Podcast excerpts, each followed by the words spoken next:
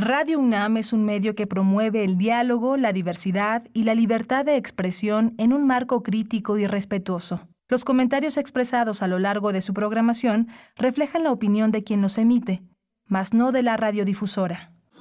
Radio UNAM presenta Primer Movimiento. El mundo desde la universidad. Hola, buenos días. Ya son las 7 de la mañana con 3 minutos en la Ciudad de México. Son las 6 de la mañana con 3 minutos en este lunes 9 de mayo en la ciudad de Chihuahua, en Ciudad Parral, Ciudad Delicias, Ciudad Cuauhtémoc. Cuatro ciudades con una programación local, e independiente, autónoma, sin embargo, con la misma energía que da, que da un signo de identidad a la radio de la Universidad de Chihuahua y que de 6 a 7, de 7 a 8 en, la, en el horario de la Ciudad de México nos da identidad también como radios universitarias con una misma sinergia. Hoy está Andrés Ramírez en el control del técnico en la cabina ya en Adolfo Prieto 133, Rodrigo Aguilar en la producción ejecutiva, Violeta Berber en la asistencia de producción y mi compañera Berenice Camacho al frente del micrófono de primer movimiento. Querida Berenice, buenos días. Buenos días, Miguel Ángel Quemain. Un saludo a todos nuestros radioescuchas que desde temprano están sintonizando la radio universitaria. Hoy que tenemos, como siempre, distintos contenidos, eh, mm, varias propuestas literarias también y tenemos música. Hoy estaremos con Bruno Bartra, como cada lunes, escuchando sus recomendaciones musicales, sus eh, pues eh, todo lo que nos hace llegar en esta curaduría musical. Cada lunes estaremos con Bruno Bartra, etnomusicólogo, sociólogo, periodista y DJ con más de dos décadas de experiencia en unos momentos más. Vamos a tener también en la literatura Profetas Menores de Gabriel Schutz un escritor eh, muy singular. Él es un uruguayo que tiene, perdón, casi 20 años, 19 años, 20 años ya en México. Él eh, ha sido uno de los profesores, de los eh, pensadores, eh, de las personas que han logrado hacer de la Facultad de Filosofía y Letras de la UNAM un espacio de pensamiento, un espacio de anfitrión, cuando también México y la UNAM han sido anfitriones de este gran escritor, de este gran filósofo, de este hombre que se ha atrevido a romper muchas fronteras para tallerear la mente desde la filosofía, para asomarse al budismo, eh, desde un espacio de gran respeto como un, como un hacedor. Va a estar con nosotros hablando de esta nueva novela eh, eh, editada bajo el sello de Nieve de Chamoy, Profetas Menores, así se llama esta novela musical de Gabriel Schutz. Después tendremos la participación de la maestra Irene Soria Guzmán, representante de Creative Commons Capítulo México. Ella es académica, diseñadora y activista por la cultura libre en Internet y nos estará compartiendo sus reflexiones respecto a la compra de Twitter por parte de este millonario Elon Musk. Vamos a ver, eh, pues, cuáles son sus consideraciones, por qué, por qué será que Elon Musk quiso eh, comprar Twitter. Pues por ahí eh, The New York Times dice una clave podría estar en su en Sudáfrica. Vamos a ver de qué se trata con la maestra Irene Soria. Vamos a tener también eh, la situación de las y los trabajadores en México. Vamos a tocar este tema con Paulina Gutiérrez. Ella es responsable de articulación e innovación en acción ciudadana frente a la pobreza. Tendremos también la lectura, el acercamiento a la publicación de Diego Olavarría, eh, Honduras o El canto del gallo es el título que recién lanzó a través de Turner Noema y estaremos precisamente con Diego Olavarría, el es cronista, ensayista, traductor e investigador, autor de este libro. Hoy la poesía necesaria está en la voz y en la selección musical de Berenice Camacho. Bienvenida sea. Con mucho gusto. La poesía para esta mañana y tendremos en la mesa del día un acercamiento a la reforma electoral de, eh, que ha enviado como propuesta la presidencia de la República el, el, presidente Andrés Manuel López Obrador. Vamos a tener un acercamiento, una reflexión desde la perspectiva de Ernesto Núñez Albarrán, periodista y asesor en el INE. Vamos a hablar con Clementina Equigua, eh, ella es bióloga, doctora en ciencias por la Facultad de Ciencias de la UNAM, en la biosfera en equilibrio. Hoy está dedicada al polvo en movimiento. Bien, pues escriban en redes sociales. Aquí estamos esperando sus comentarios, las coordenadas, arroba P, movimiento en Twitter, primer movimiento UNAM en Facebook. Vamos con música, vamos a ver de qué va la música de esta mañana de lunes con Bruno Bartra. Primer movimiento Hacemos comunidad con tus postales sonoras. Envíalas a primermovimientounam arroba gmail.com.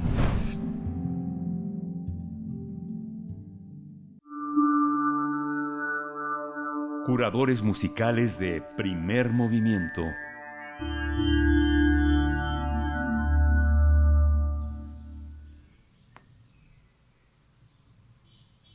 Amigos de primer movimiento, es un gusto, eh, ya saben, como cada lunes hacer la selección musical.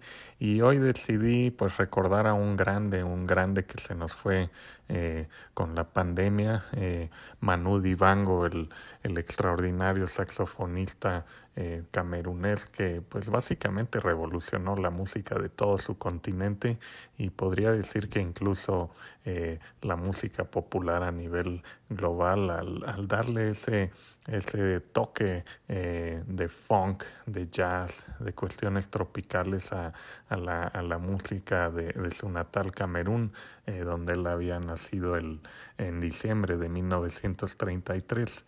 Eh, Manu Dibango eh, murió hace poquito más de dos años, el 24 de marzo de 2020, a causa del COVID-19. Eh, fue una de tantas eh, muertes lamentables eh, de, de, grandes músicos que, que se llevó esta pandemia. Entonces, bueno, quise, quise hacer un recorrido musical por sus distintas facetas, enfatizando en la del soul africano que, pues que es quizás lo que mejor hacía y, lo que le llevó a la fama internacional. Pero bueno, hay una, hay una selección variadita. Vamos a empezar con una pieza llamada Wakafrica, eh, que tiene eh, todo ese sonido de, de, del soul africano que, que, trae estos elementos, como les decía, de funk, la música tradicional de, de Camerún. Eh, y vamos a seguir en esa línea para la segunda pieza, que es Soul Makosa. Quizás su mayor éxito internacional. Eh, también se hizo algo famoso en los ochentas porque eh, una pieza del álbum Thriller de Michael Jackson se pues se había fusilado una, una parte de la melodía de Soul Makosa. Quienes conozcan ese disco de Jackson lo reconocerán de inmediato, pero bueno, es, un, es una gran, gran, gran pieza musical. De ahí nos vamos a ir a escuchar una colaboración extraordinaria que hizo en 1998 más o menos con, eh, eh, con Eliades Ochoa, el sonero cubano. Eh, decidieron grabar juntos un álbum del cuarteto Patria de Eliades Ochoa con Manu Dibango después de que se habían conocido en un palomazo en, en París y bueno, ahí hallaron las conexiones. Entonces vamos a escuchar la versión que grabaron del Son de la Loma y de ahí vamos a volver un poco a ese funk con una, a mí me parece una de las mejores piezas de Manu Dibango llamada Dícalo. Eh, y bueno, eso de inmediato nos pondrá a sacudir el cuerpo y los pies en este inicio de semana.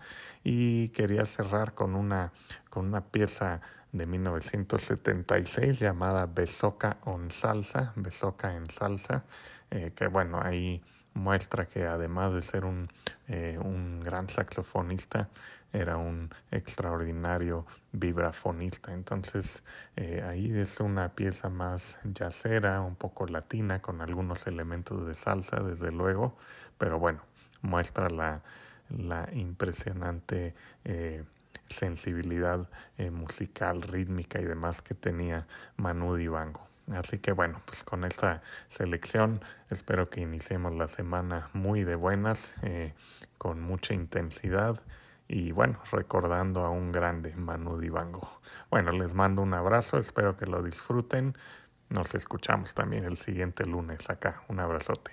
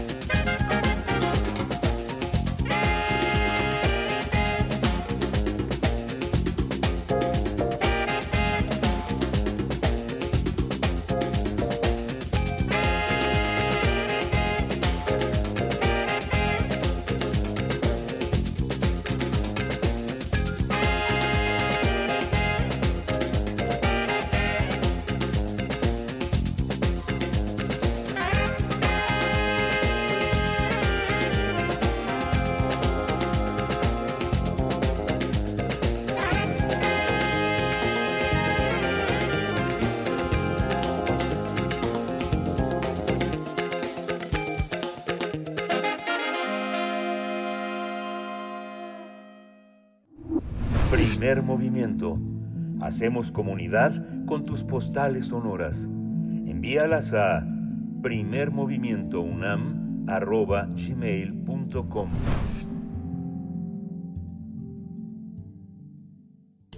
Toma nota y conoce nuestra recomendación literaria. Pocas veces eh, el ambiente de la música clásica ha proyectado tanta vida en la narrativa mundial como lo hace el escritor uruguayo Gabriel Schutz en su más reciente novela Profetas Menores. Esta obra narra la historia que atraviesan distintos personajes que comparten una cosa, el gusto por la música. Por ejemplo, uno de los personajes es timbalista que gusta beber en demasía, eh, por lo que decidió huir de su país y del éxito que obtuvo en su carrera al grado que ahora se desconoce su nombre. Otro es un músico que disfruta del violín, mientras que un director de orquesta enfrenta su propia ira, pero esto le permite encontrar la sabiduría. Otro personaje involucrado es un chelista que se disputa el amor y el duelo, así como la comprensión y el arte. En el marco de una orquesta sinfónica, los personajes avanzan en medio de una prosa que arropa la poesía que lleva a, a estos seres entre el naufragio y el arribo. La historia de vida de estos músicos surge en medio de distintos ritmos para conformar un relato complejo y estilizado.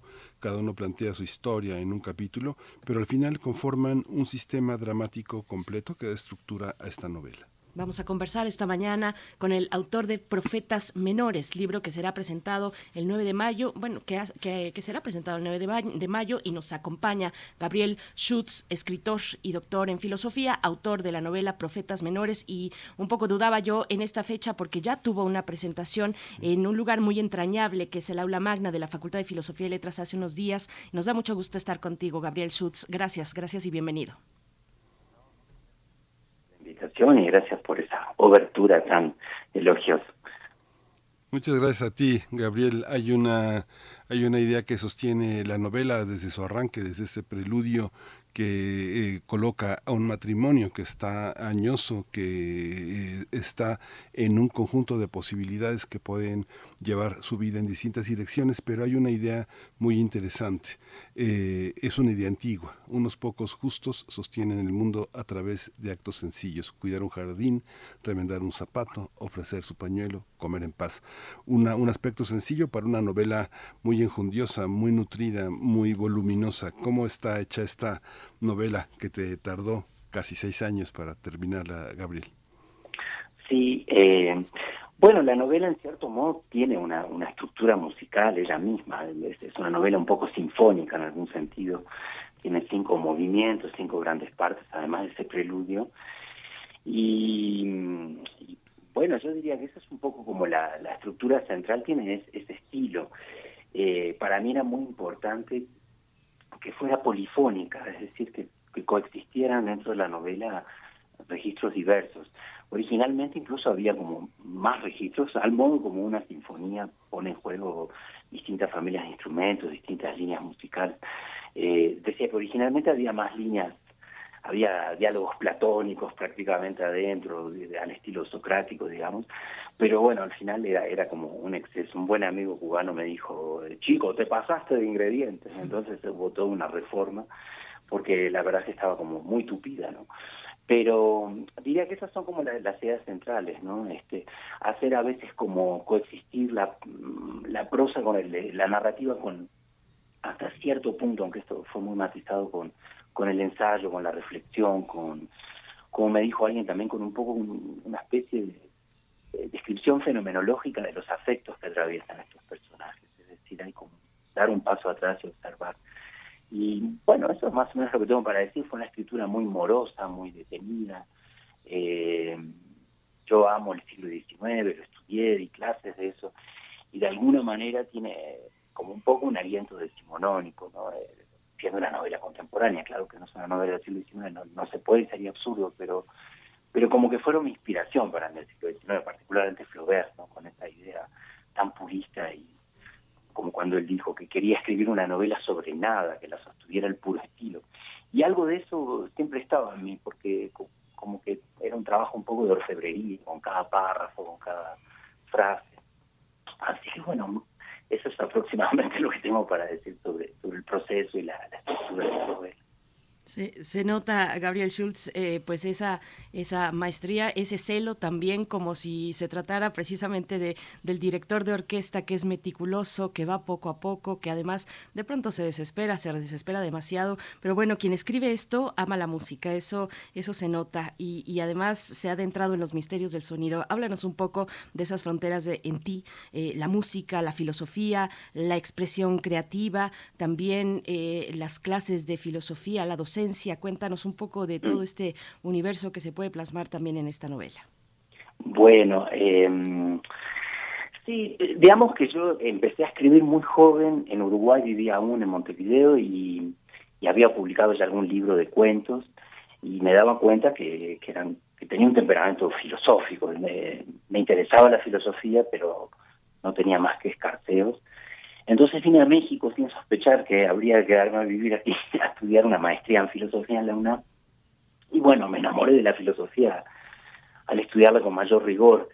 Eh, a mí me interesaban originalmente temas más bien metafísicos. Digamos, yo soy una persona con un cierto talante religioso, por así decir, y, me interesaba eso y al final la filosofía me llevó por otros caminos y lo religioso quedó en otro lugar hasta cierto punto. Hasta cierto punto en realidad hay varios vasos comunicantes pero digamos que originalmente la filosofía era como una era un deseo de alimentar mi, mi vida de escritor y por un rato eso no fue tan así porque estuve muy dedicado a, filosofía.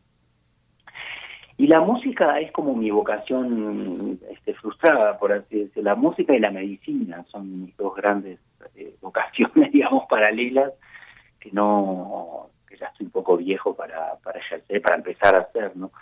Pero no sé, como dijo Nietzsche, es verdad, la vida sería difícilmente tolerable sin música y eso es algo que yo experimento, no, no, no creo que tan dramáticamente, pero que por lo menos puedo decir que para mí es, importante y hay una idea de afinarse con el mundo a través de la música en la novela que a mí un poco me, me toca, ¿no?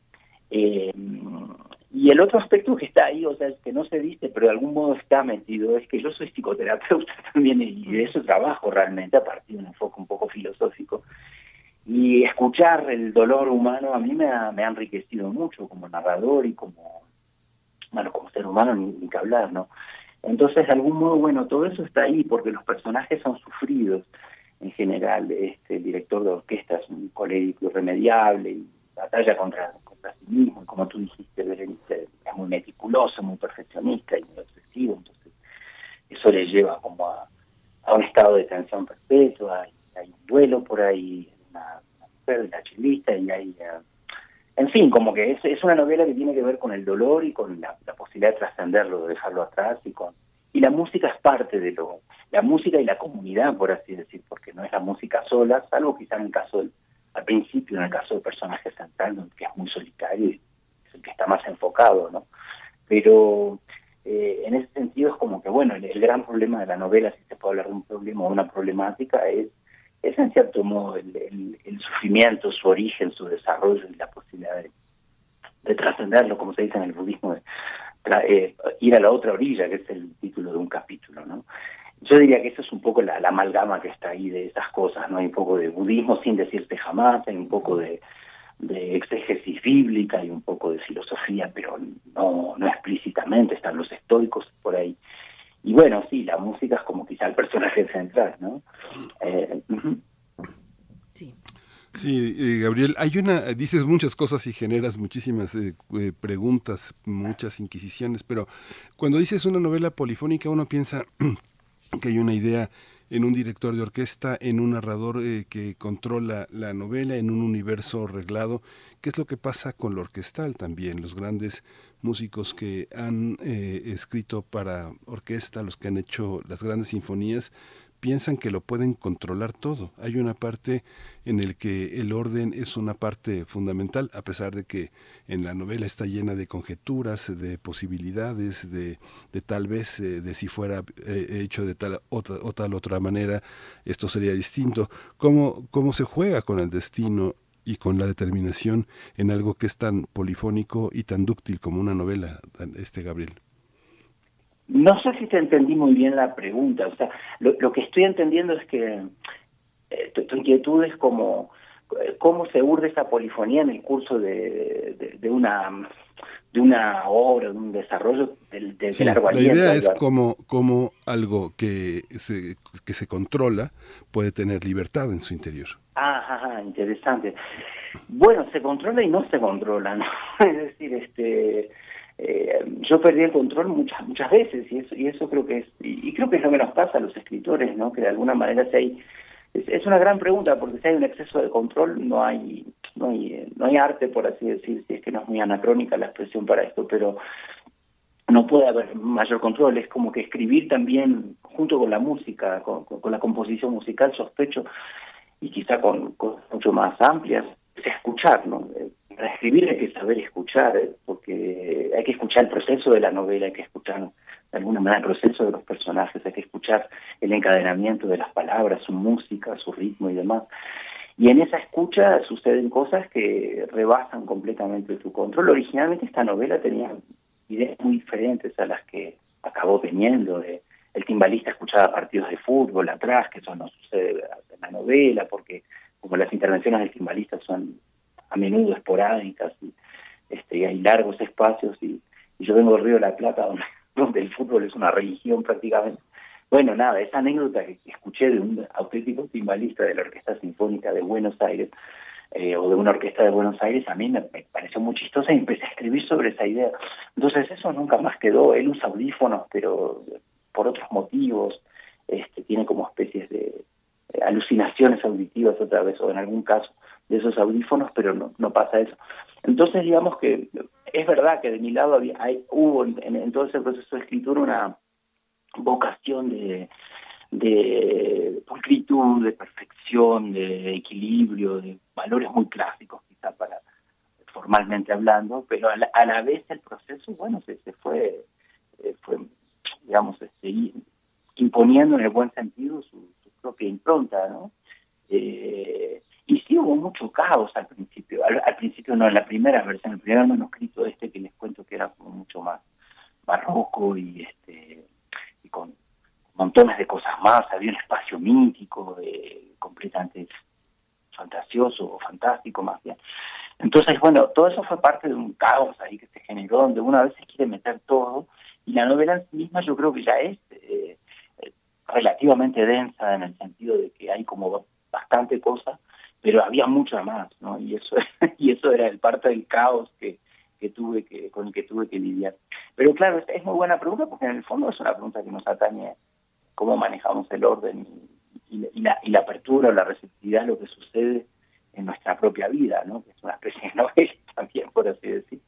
eh, sí, Dices, es una novela relativamente densa, sí, pero también es estupenda, es ágil, es interesante, uno se involucra de inmediato. Y ahora que hablabas de los muchos elementos que sostienen a la novela y que no están eh, explícitamente presentes, pensaba yo en el propio sufrimiento. Eh, dices una novela del sufrimiento, pero no es un sufrimiento fácil o que venga fácil al lector. Eh, uno no sufre con esta novela, uno inmediatamente se involucra, busca, se busca en los personajes. También hablándonos un poco de la construcción de los personajes, Gabriel, Gabriel Schutz, eh, de, de, este director de orquesta, del protagonista huyendo, bueno, de, del timbalista huyendo del éxito, eh, este, candine, eh, este cantinero que, que, puede orquestar un encuentro pues entre dos personas que no se conocen, que son además distantes, difíciles, severas, pero que sabe el cantinero la dosis exacta del alcohol que debe utilizar para tener un encuentro perfecto.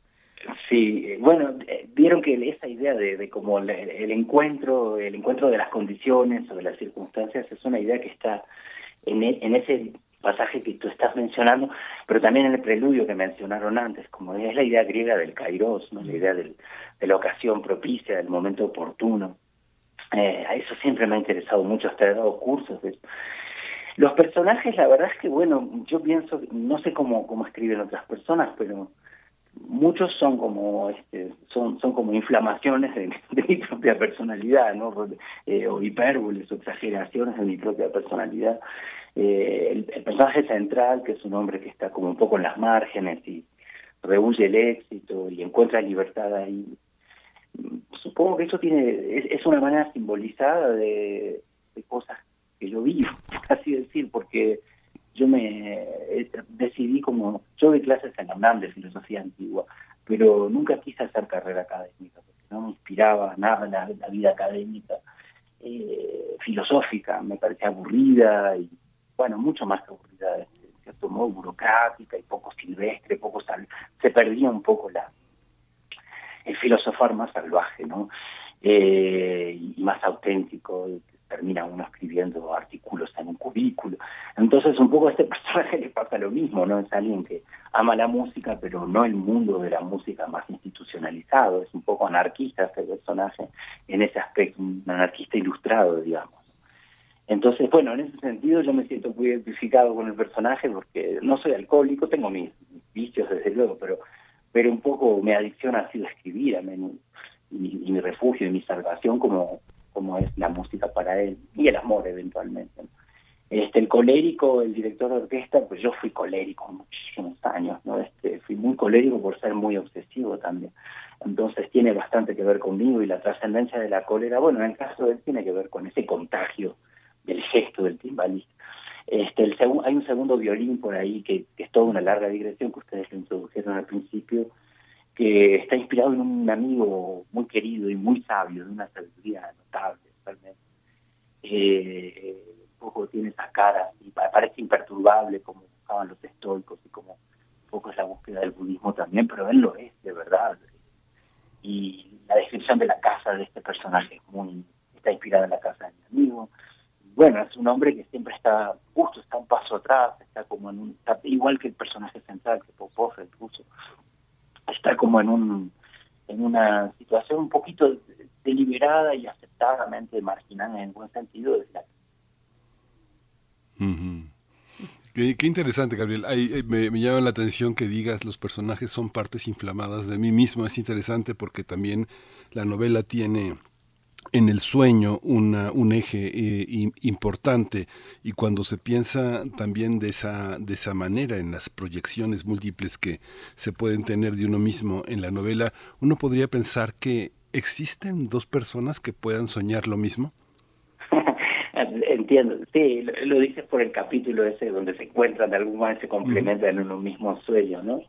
Eh, la verdad no lo sé, sé que hay gente que está en eso, onironautas, eh, yo no lo sé, a mí no me ha pasado y, no soy bueno para eso. Es decir, hay prácticas, el budismo tibetano hay toda una práctica que se llama yoga de los sueños y la idea es desarrollar sueños lúcidos, deliberadamente, con técnicas ancestrales y, muy eficaces. Yo lo, traté un ratito y no pude, pero y es una preparación para la muerte, etcétera, ¿no?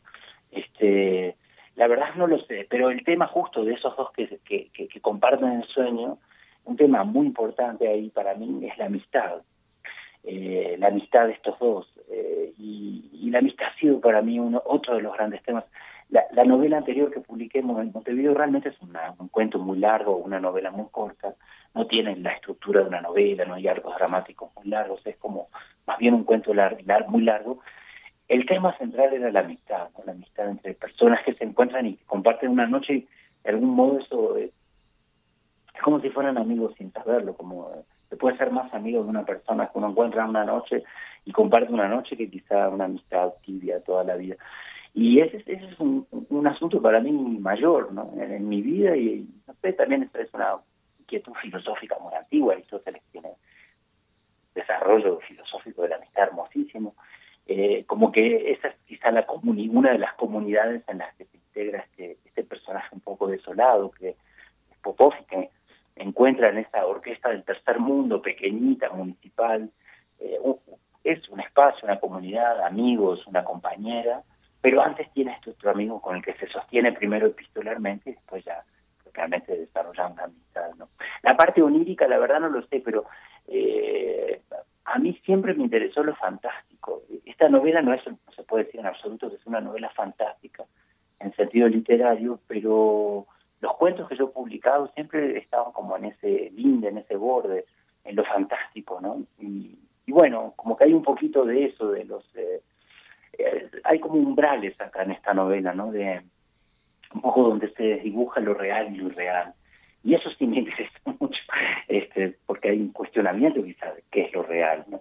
Incluso el párrafo final, que por supuesto no voy a develar demasiado, hay algo ahí que sucede, que es como, eh, yo que sé, un poco como eso, es, es, como un borde, un, tocar lo real último, un, desdibujarse de, algo, ¿no? De, las fronteras convencionales de lo real. Entonces, bueno, eso es quizá lo que está detrás de, de ese pasaje que tú estás mencionando, Miguel Ángel, ahora, de, los que se encuentran en un mismo sueño.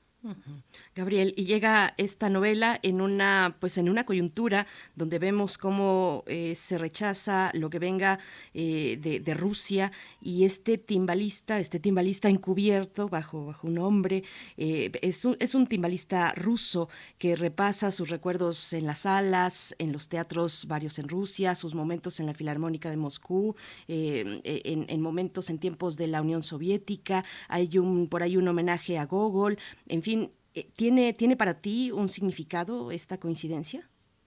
Eh, la verdad no, la, verdad no, aunque es, indudablemente chistoso, ¿no? Este, con la editora Mónica Brown, a quien le agradezco de corazón haber publicado esta novela, nos reíamos de eso, ¿no? De que justo sale la novela cuando Rusia entra en el escenario y de un modo bastante antipático para muchas personas. Bueno, en fin, este, a mí lo, lo ruso es como justo retomando esta pregunta sobre el orden y, el caos y demás.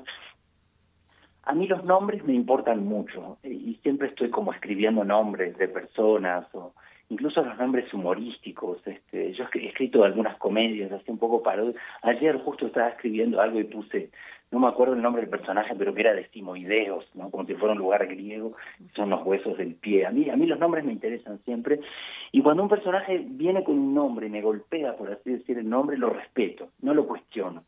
Y este vino así, Popov. este, fue, fue a través de una anécdota de la escuela de un profesor de física, de la ley de Popov, que era una broma en realidad, vino con ese nombre pero a mí lo que me interesaba era la extranjería del personaje, ¿no? que fuera un personaje extranjero. No, lo ruso fue como develándose. Es como que yo confío que si las cosas vienen con un nombre, en el nombre del destino, eh, o, con, o con una determinación, una cualidad, un atributo determinado, eso trae algo que yo todavía no conozco y parte del proceso es develarlo, entonces lo respeto totalmente. Y digamos que se fue, sí, develando mm, un poco la, la, la rusidad ¿por qué los rusos? No? Yo incluso viajé a Moscú para escribir el final, fui a la sala Tchaikovsky de Moscú, este, quería entender un poco más eso. Eh, lo ruso a mí me, ha deslumbrado siempre, digamos, soy un amante de la, de, la, de la novela rusa y como tú bien dijiste está Gogol y del que estoy absolutamente devoto porque finalmente la novela en un sentido es una comedia, ¿no? creo en el mejor sentido de la palabra, o espero que en el mejor sentido de la palabra. Eh, aunque hay mucho drama, eh, finalmente es una comedia y a mí los comediantes son es lo que más me interesa realmente y Gogol es un gran comediante, ¿no? Y como buen comediante es un trágico él en su vida, pero pero es un comediante. Pero digamos lo ruso como que se me fue revelando en el curso del tiempo y cuando estuve en Rusia y vi toda esa cosa tan eh, tan gigantesca, tan hiperbólica, entendí un poco de qué se trata y por qué este personaje tenía que ser de algún modo ruso. Pero te digo, les digo, lo, más importante para mí era la extranjería, que fuera extranjero, y eso, claro, desde luego me toca, ¿no? Este, que fuera como de un lugar remoto y el lugar donde discurre la novela, que nunca se dice dónde es, es presumiblemente un país latinoamericano y demás, es fundamentalmente no Rusia, ¿no? Es la diáspora, por así decirlo. Y eso era a mí lo que más me interesaba en relación a los rusos. Con respecto a, bueno, a lo que pasa hoy con Rusia, no sé, es una coincidencia fortuita y, la verdad que no es Rusia, es, más bien la cúpula política, porque no estoy seguro si la población aprueba una cosa así o no, pero en todo caso es un país, una cultura que a mí me deslumbra, ¿no? Este, y, musicalmente ni se diga, y literariamente. Entonces, bueno, más que nada tiene que ver con, con esas cosas.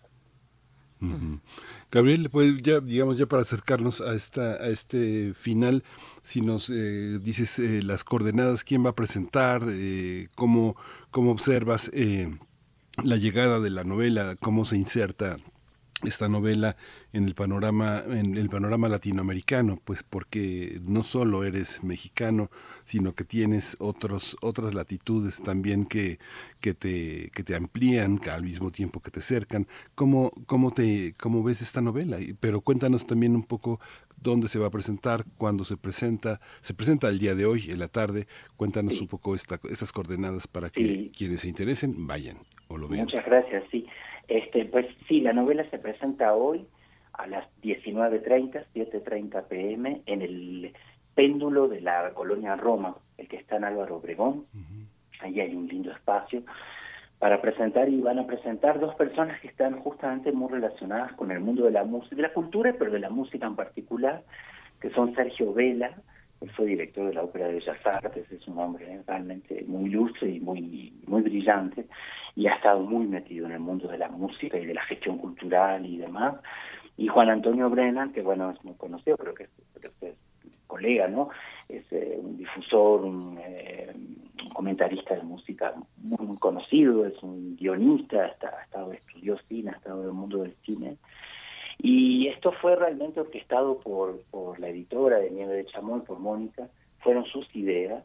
Ella realmente es una persona muy creativa, y le interesó hacer una presentación con más énfasis en con personas que fueran por un lado como más eh, del mundo de la cultura pero con un énfasis en lo musical no entonces este hoy esta presentación va a tener ese carácter. La del aula magna en la facultad bueno fueron realmente amigos de filosofía este y, una amiga de letras italianas y este y bueno y presentaron desde una perspectiva entre filosófica y literaria y hoy creo que va a tener un cariz un poquito más musical. Son dos personajes enormes en el mundo cultural mexicano, yo estoy muy, muy agradecido y muy contento.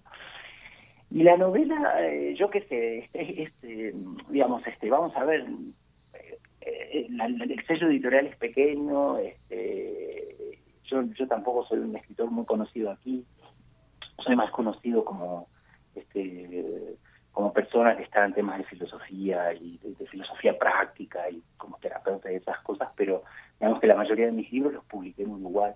Aquí publiqué más que nada filosofía y algunos cuentos con la UNAM justo. Entonces no tengo mucha idea cómo va a ir la recepción. Por el momento creo que va muy bien. Me han llegado comentarios preciosos así de, lectores, que eso es lo, más lindo, la, recompensa realmente, ¿no? De, de lectores que ya terminaron la novela, lectores, lectoras, desde luego y me han escrito, y me han escrito a veces largos correos. Y, ah, eso ha sido muy hermoso, muy estimulante y, y en cierto modo sorprendente, porque aunque yo realmente no, voy a ser falsamente modesto, estoy seguro de haber escrito un, muy buen libro, un buen libro, una novelina. ¿Sabes? Yo, a mí una cosa que me inquietaba un poco era que capaz que estaba como pasado de moda ¿no? el asunto, porque no, no hay teléfonos celulares, no hay COVID, no hay feminismo, este, es como un mundo que se mueve en coordenadas un poco más extemporáneas en ese sentido.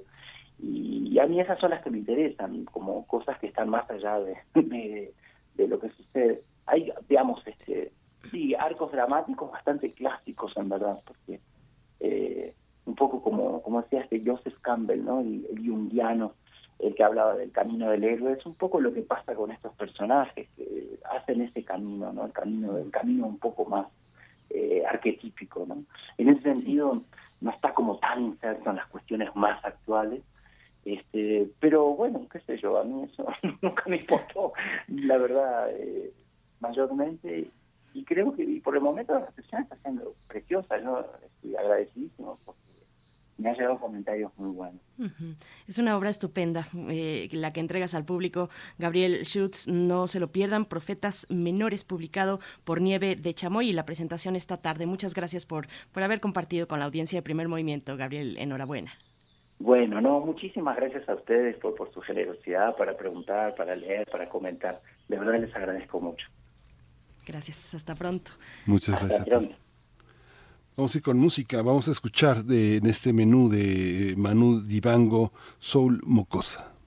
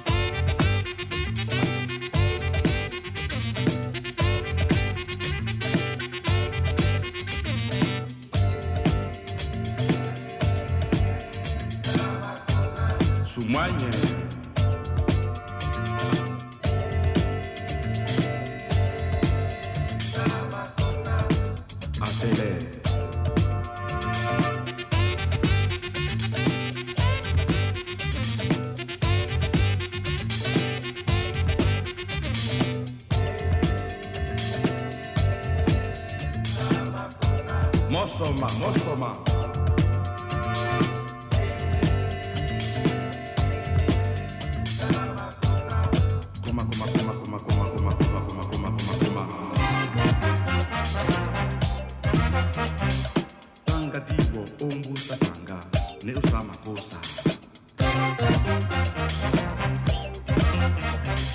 anumuna sise awo yasamakosa amuna yeye amuna yeye koma samakosa tanga tanga umbusa tanga. Ne samakosa movimiento.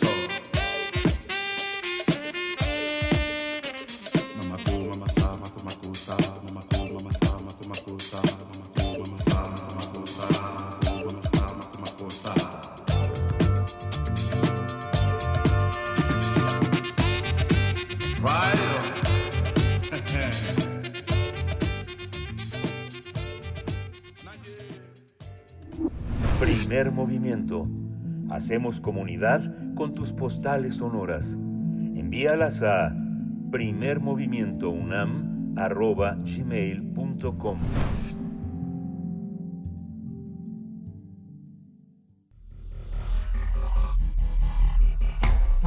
Singularidades tecnológicas y TICs. Estamos ya esta mañana en compañía de la maestra Irene Soria Guzmán, representante de Creative Commons Capítulo México. Es académica, diseñadora y activista de la cultura libre y nos va a hablar de la compra de Twitter eh, por parte de este multimillonario, es ya el nombre más rico del mundo, entiendo, Elon Musk, que ha dicho absoluta libertad de expresión eh, en esta compra y bueno, desembolsa 44 mil millones de dólares. Eh, Irene Soria, qué locura, qué locura esto. Cuéntanos, buenos días y bienvenida. Muy buenos días, Denise Miguel Ángel. Eh, buen día en esta mañana un poco calurosa, ¿no? Ya de mayo. muy, Pero, muy calurosa. Muy calurosa, así es. Y sí, justamente, mi querida Berenice, una locura, ¿no? Una locura la cantidad de dinero que, que, que costó esta empresa.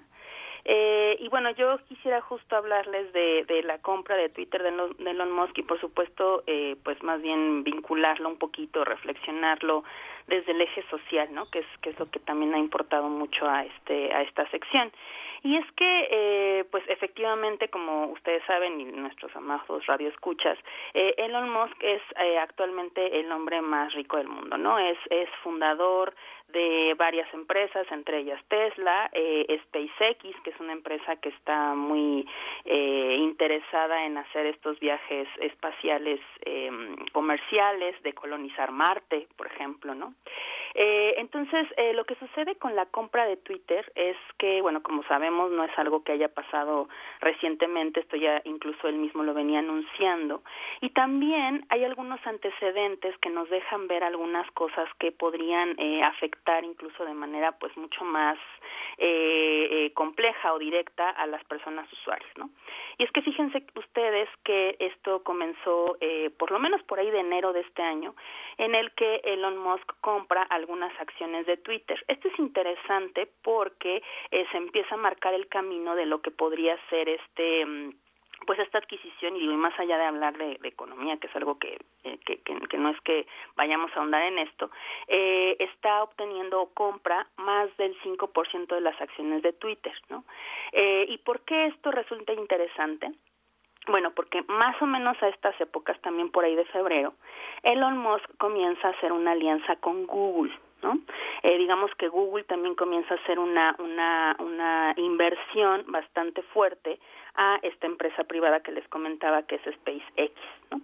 Entonces yo aquí un poco lo que propongo es que empecemos a, maquinar, ¿no? Más allá de que seamos este, conspiranoicas, ni mucho menos, sino tratar de, de no ser inocentes y empezar a cortarlo así, ¿no? Desde, desde el punto de vista social, ¿no? ¿Qué sucede o por qué es importante o por qué es interesante o por qué conviene que una empresa tan grande como Google, que tiene un montón de información y que tiene un montón de infraestructura, ¿no?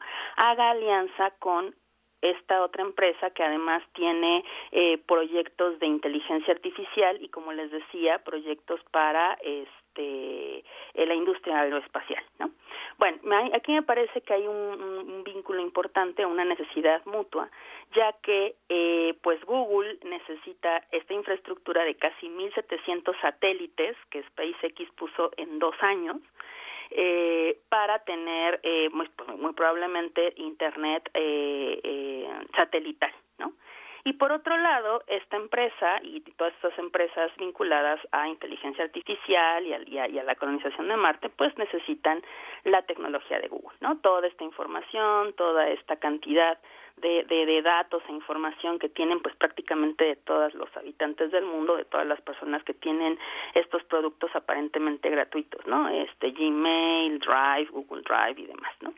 Entonces, eh, efectivamente, eh, lo que vemos ahora, me parece, es como este fortalecimiento o estas eh, pues grandes fortalecimientos a, a las inversiones de, de, tecnología, ¿no?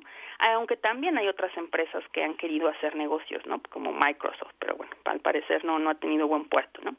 Pero bueno, lo que lo que quiero poner en la mesa es como ya a partir desde marzo, por ejemplo, ya hay como un conjunto de préstamos que Elon Musk tiene, no tanto de Google como de otras empresas, particularmente de Google, no, eh, para comprar Twitter. Es decir, no es solo Elon Musk, no, porque de pronto también tenemos ahí como las imágenes individuales, no, de estos de estos este muy muy a la ciencia, muy muy muy a la usanza del cine, no, estos empresarios que por ahí salvan el mundo, ¿no? Batman, Tony Stark, ¿no? De pronto tenemos estos imaginarios.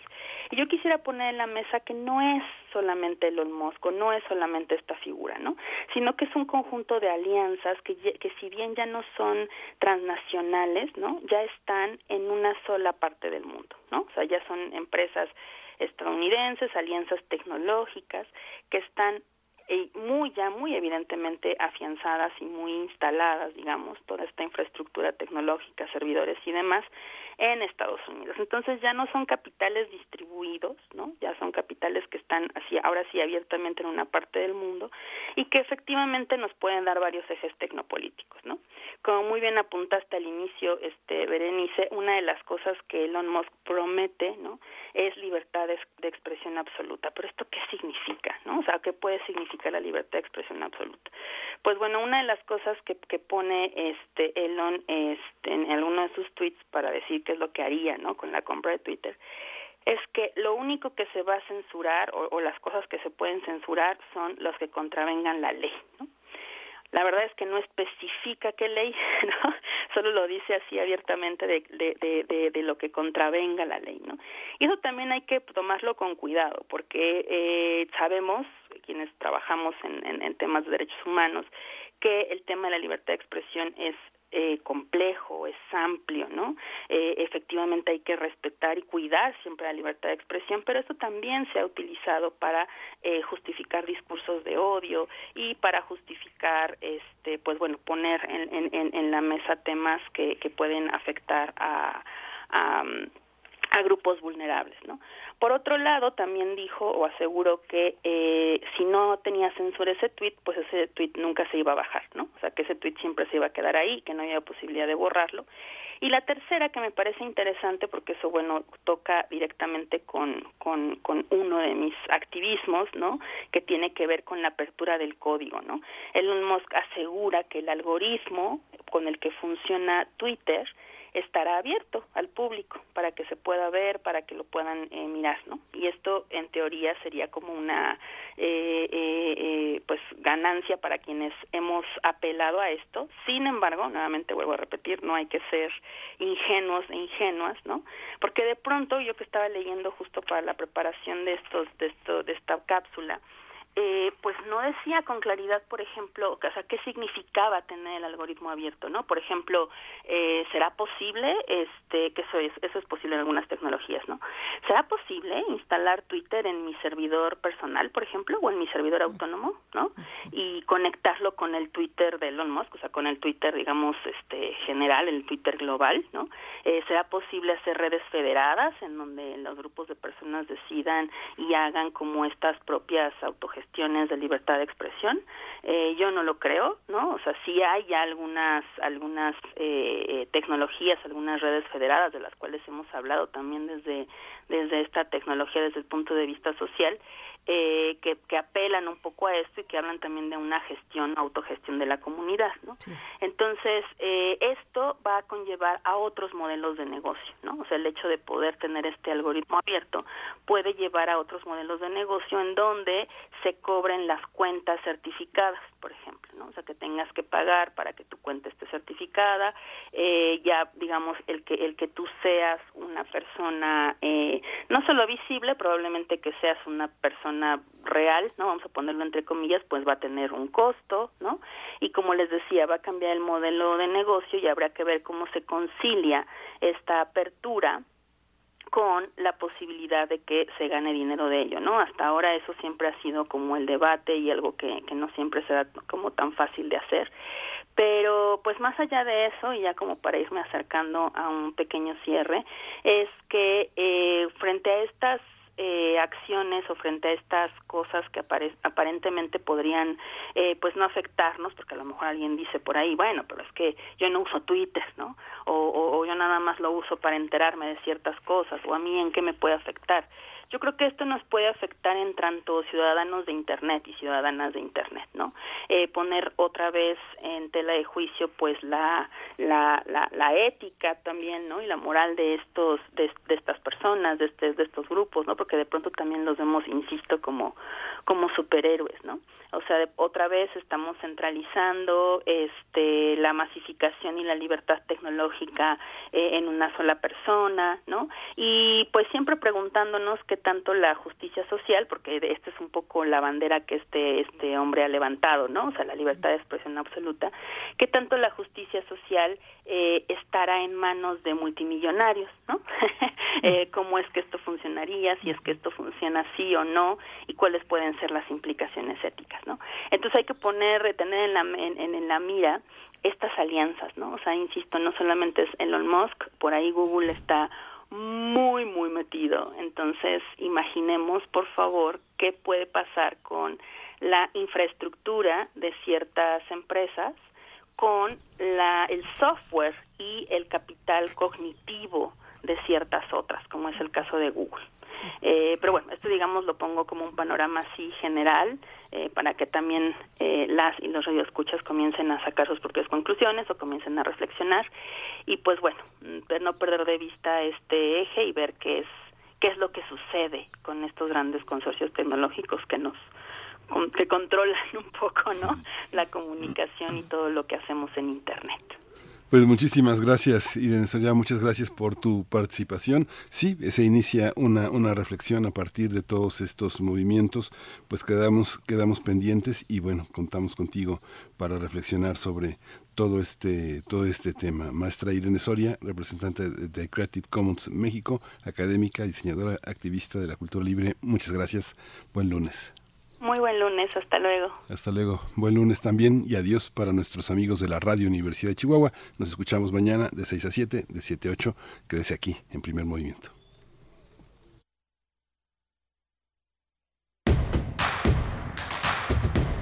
Síguenos en redes sociales. Encuéntranos en Facebook como Primer Movimiento y en Twitter como arroba PMovimiento. Hagamos comunidad.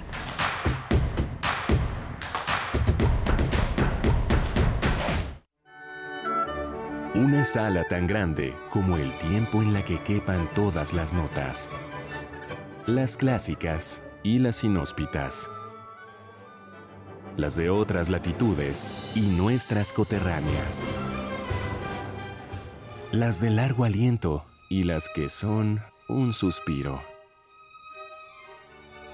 Las divinas y las profanas es universidad, porque caben todas, todas las notas. Orquesta Filarmónica de la UNAM, segunda temporada 2022. En vivo desde la sala Nezahualcóyotl. Domingos a las 12 horas por el 96.1 de FM. Radio UNAM. Experiencia sonora. La reforma eléctrica de Morena, del gobierno federal, la reforma de Bartlett, prefiere la quema de carbón para generar energía. Es una reforma que contamina, sucia, del pasado y que hará que tu recibo sea más caro. Esa reforma no pasará.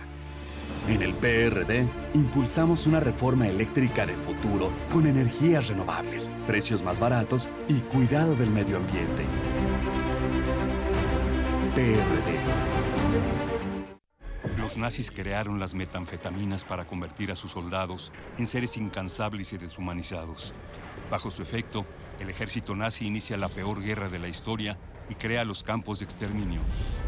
Hoy el cristal se usa para controlar la mente de jóvenes que buscan placer y la de jornaleros y maquiladores que buscan energía para trabajar día y noche. Busca la línea de la vida, 800-911-2000. Para vivir feliz, no necesitas meterte nada. Todo dentro de la cultura humana significa. La moda es un mecanismo de expresión política, subversiva y provocadora. El Museo Universitario del Chopo te invita a estudiar las estéticas fuera del lenguaje hegemónico en el laboratorio en línea contra culturas excéntricas, significaciones del cuerpo subversivo contemporáneo en contextos no occidentales. Imparte Janine Diego, del 13 de mayo al 17 de junio, todos los viernes de las 12.30 a las 14 horas a través de Zoom. Mayores informes e inscripciones en www.chopo.unam.mx.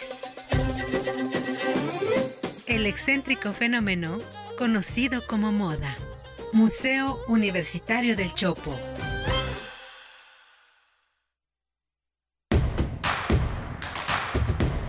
Encuentra la música de primer movimiento día a día en el Spotify de Radio UNAM y agréganos a tus favoritos.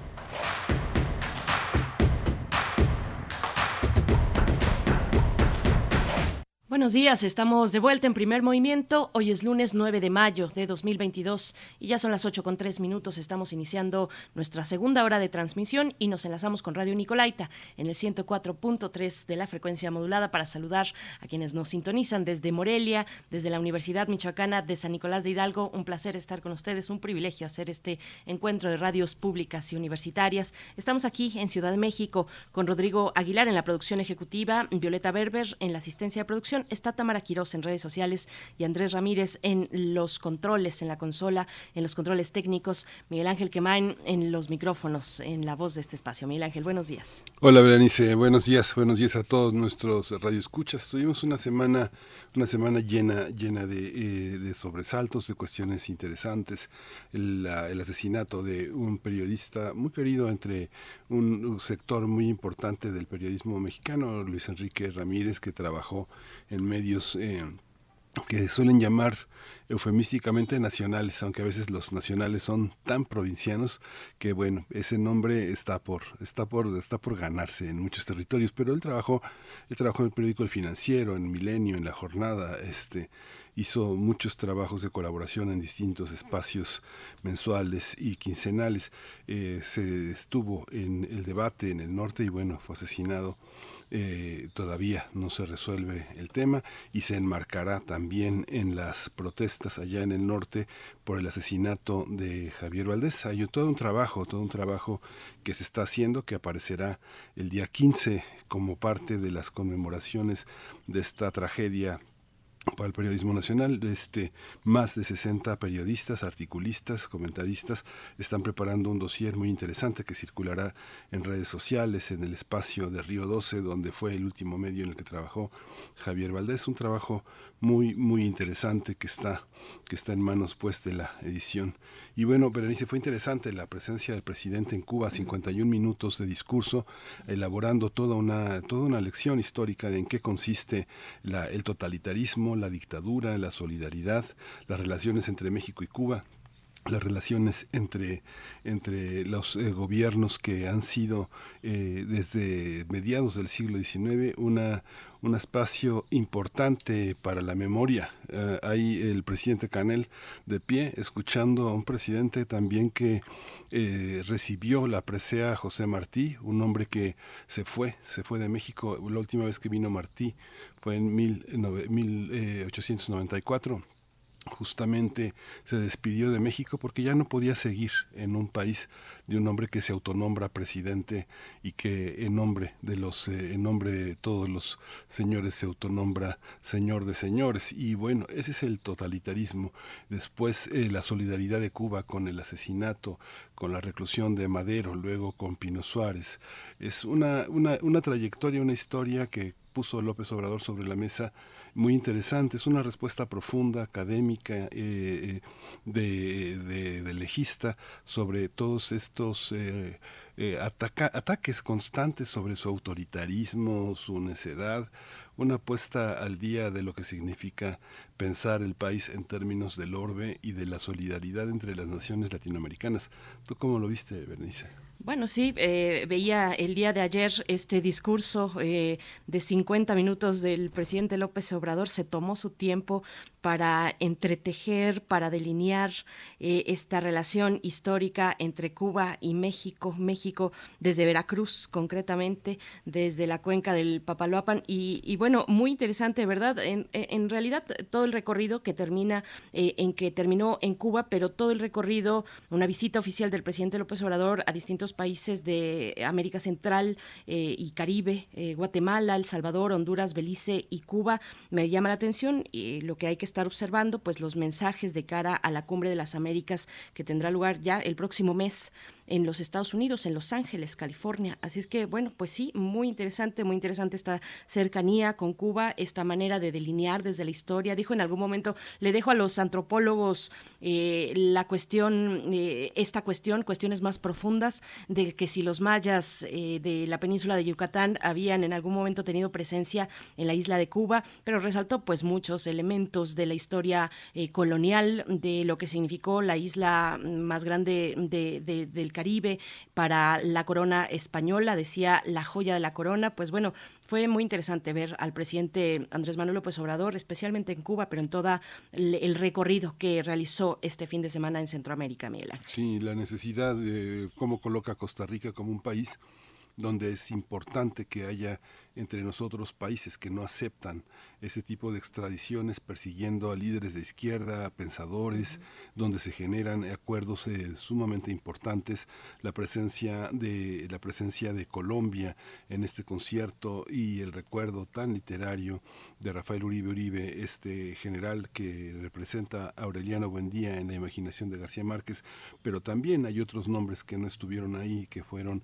no sé, Miguel Ángel Asturias, eh, Guimarães Rosa, muchos eh, muchos eh, Ricardo Palma, muchos eh, pensadores latinoamericanos que con su literatura le han dado un rostro también a Latinoamérica. Fue en Centroamérica, pero este concierto de Cuba es especialmente importante porque habla de que la revolución debe renacer en la revolución y no eh, y no y no cegarla no cegarla sino dar la oportunidad al gobierno cubano al pueblo cubano de que de que de ande un camino distinto pero al mismo tiempo conocido en este concierto de convencer convencer convencer dialogar con los Estados Unidos sobre la inhumanidad del bloqueo todo este obstáculo al pueblo cubano. Muchos cubanos que están en contra muchos cubanos que se han ido a Miami estarán en contra de esta visión pero hay una parte sumamente humanista de reconocimiento de la historia y de que no se empezó nada más en 1959 con el Gramna que salió de nuestras aguas en 1956 para eh, llegar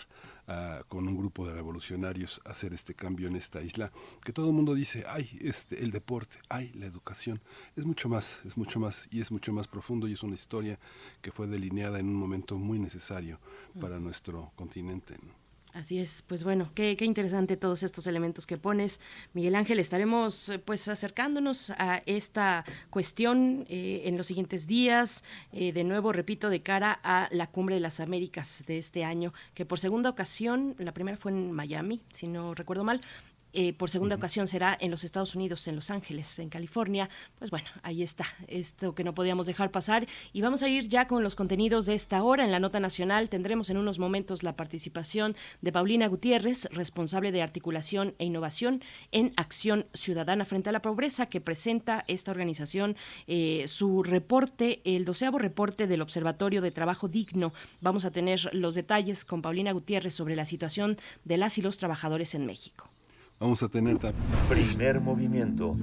Hacemos comunidad con tus postales sonoras. Envíalas a primermovimientounam.gmail.com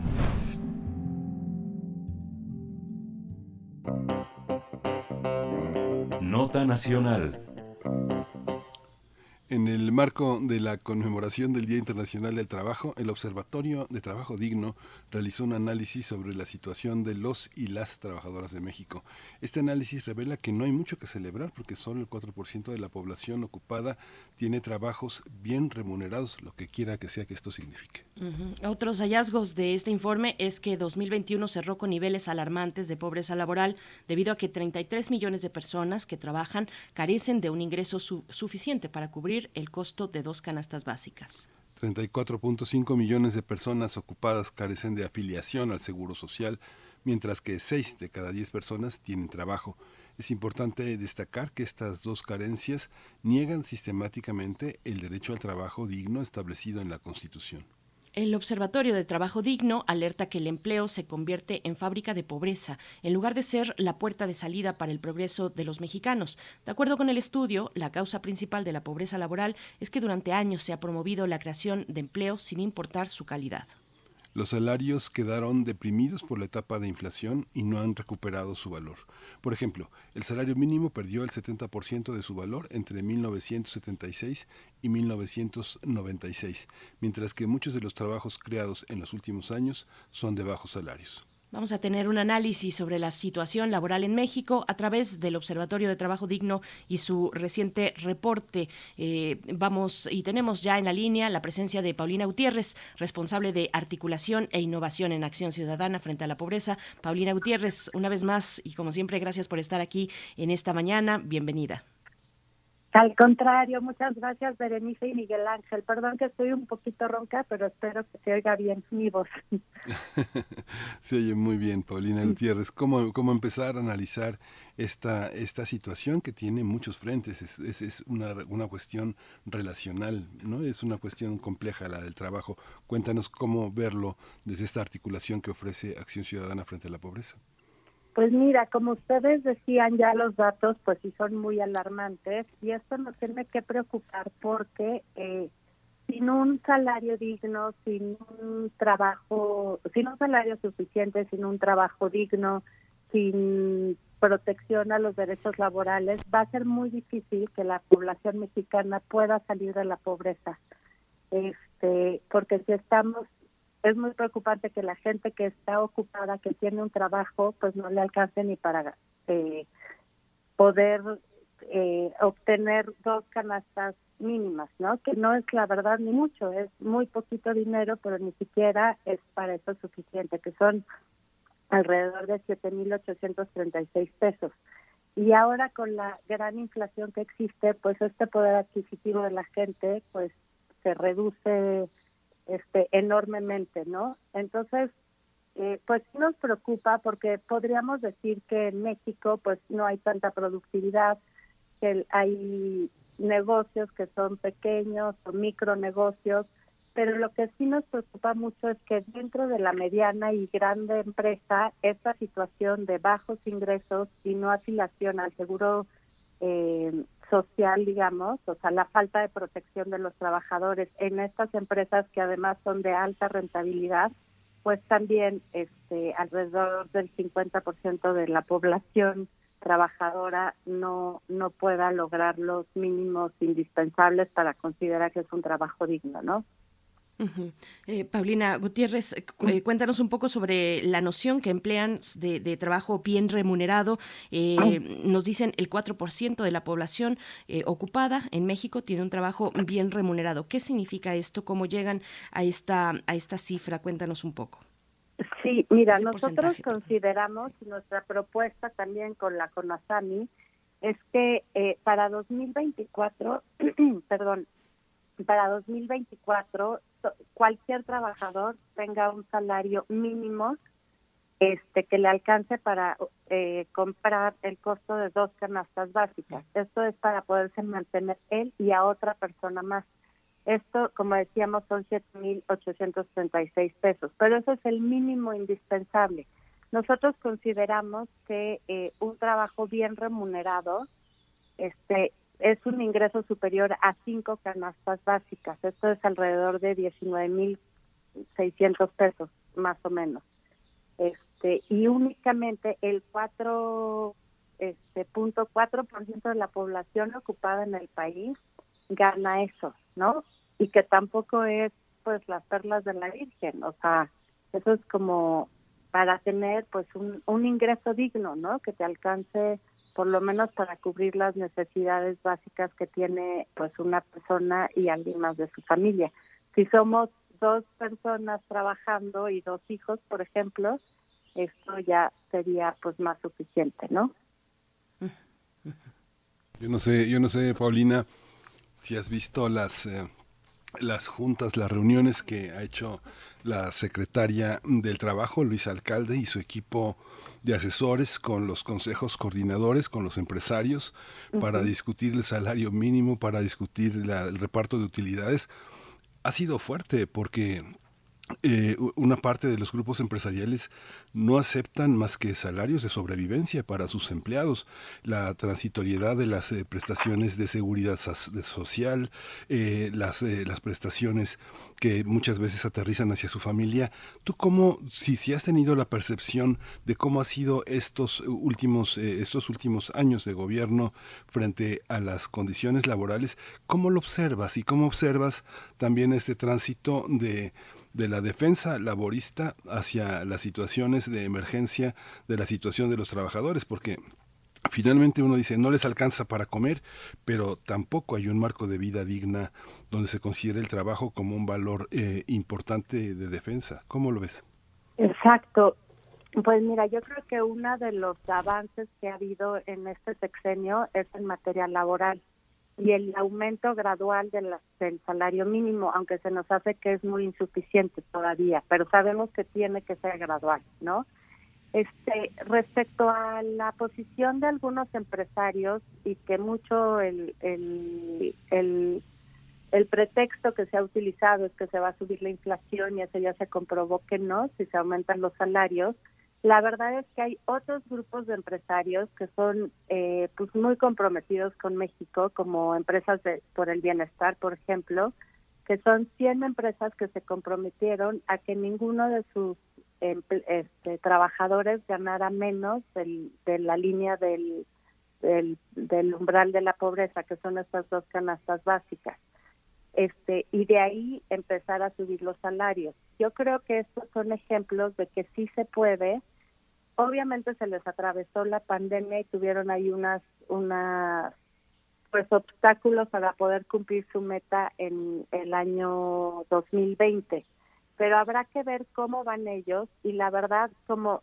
tenerlos de ejemplo y cómo pues sí si nosotros no podemos colocar este el salario digno de las personas como decían ustedes al principio como el trabajo para hacer una salida de la pobreza, pues no va a haber este, recuperación.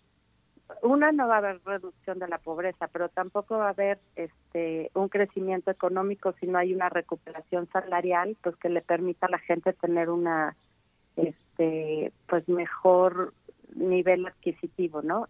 Y en segundo lugar, más allá del salario digno, que aunque no es este, atribuible a este gobierno porque vienen de luchas de los trabajadores, de sindicatos independientes, de académicos, etcétera, pero también de una gran presión internacional y por el TEMEC. Este, pues a mí sí me llena de esperanza la nueva reforma laboral que permite y garantiza que los trabajadores puedan ejercer su derecho a la libre sindicalización como un mecanismo de defensa de sus derechos, pero también pues para entrar en un nuevo diálogo social y exigir mejores condiciones laborales y que se pueda distribuir de mejor manera las ganancias que se tienen en las empresas, ¿no? Pero eso pues también depende, durante mucho tiempo sabemos que los sindicatos eran una mera simulación y pues los trabajadores no están acostumbrados, no tienen esa ese músculo, digamos, para poder participar en estas organizaciones. Entonces, yo creo que eso es lo que se tiene que promover, ¿no? Paulina Gutiérrez, bueno, en este comentario haces énfasis en la generación de empleo, de empleos de calidad, eh, mencionas la reforma laboral y de paso mencionaste la inflación. Me gustaría que te detuvieras un poquito más en ese punto porque, como sabemos, el gobierno pues ha presentado su plan eh, para hacer frente a la inflación, para garantizar precios justos en productos básicos. ¿Cómo ven ustedes eh, desde, desde su mirador, tú misma, esta, esta cuestión, el impacto que ha tenido la inflación en los ingresos, en la capacidad de adquirir productos básicos en la población. Eh, ¿cómo, ¿Cómo ven también este plan que ha propuesto el presidente?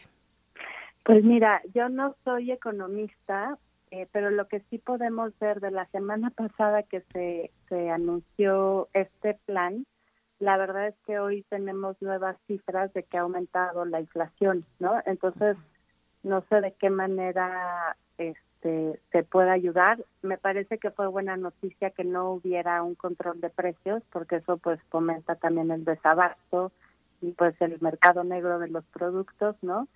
Eh, la verdad no te podría dar, este, como si son las medidas buenas, me da gusto que no haya habido control de precios, me, me da gusto que pueda haber un diálogo también con los empresarios, pero la verdad es que no te podría dar este si va a funcionar o no. Yo lo que he escuchado, sin ser economista, es que va a tener un impacto pues muy limitado, ¿no? Sí.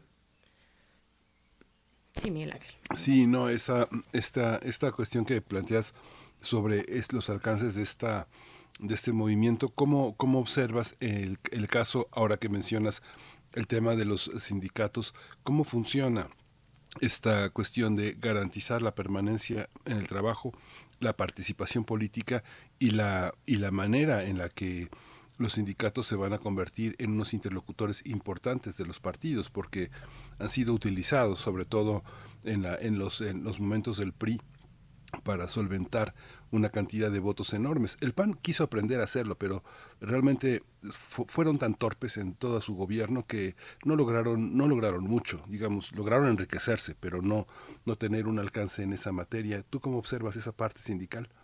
Mira, este el sistema sindical eh, en nuestro país durante 100 años fue pues muy corporativo, como tú lo dices, había una gran injerencia del gobierno en la constitución de los sindicatos que fueran afines eh, pues a los intereses gubernamentales, ¿no? Y tanto que eran pues parte del sistema corporativo priista, ¿no? Eran una este la base popular digamos del partido, digamos.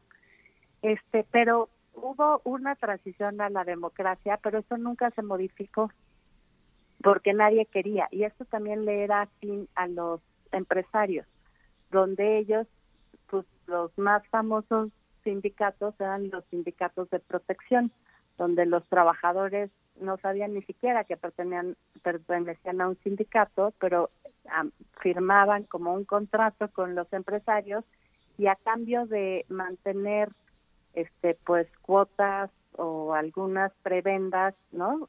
Sí, pues cobraban, digamos, para decirlo más claramente, ellos se comprometían a mantener la paz laboral en la empresa este y manteniendo pues bajas condiciones laborales, ¿no?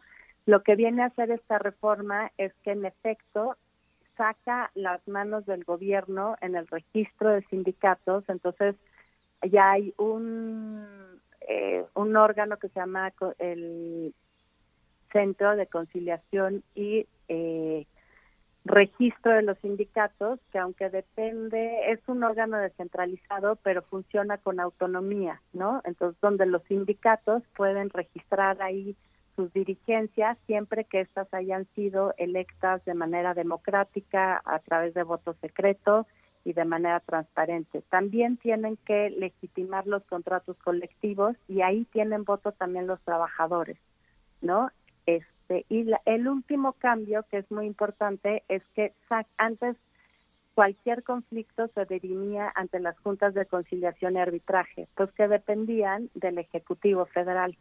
Entonces, ahora eh, cualquier conflicto laboral se tiene que dirimir ante tribunales del Poder Judicial, este, son tribunales laborales, pero son independientes porque son ya del Poder Judicial.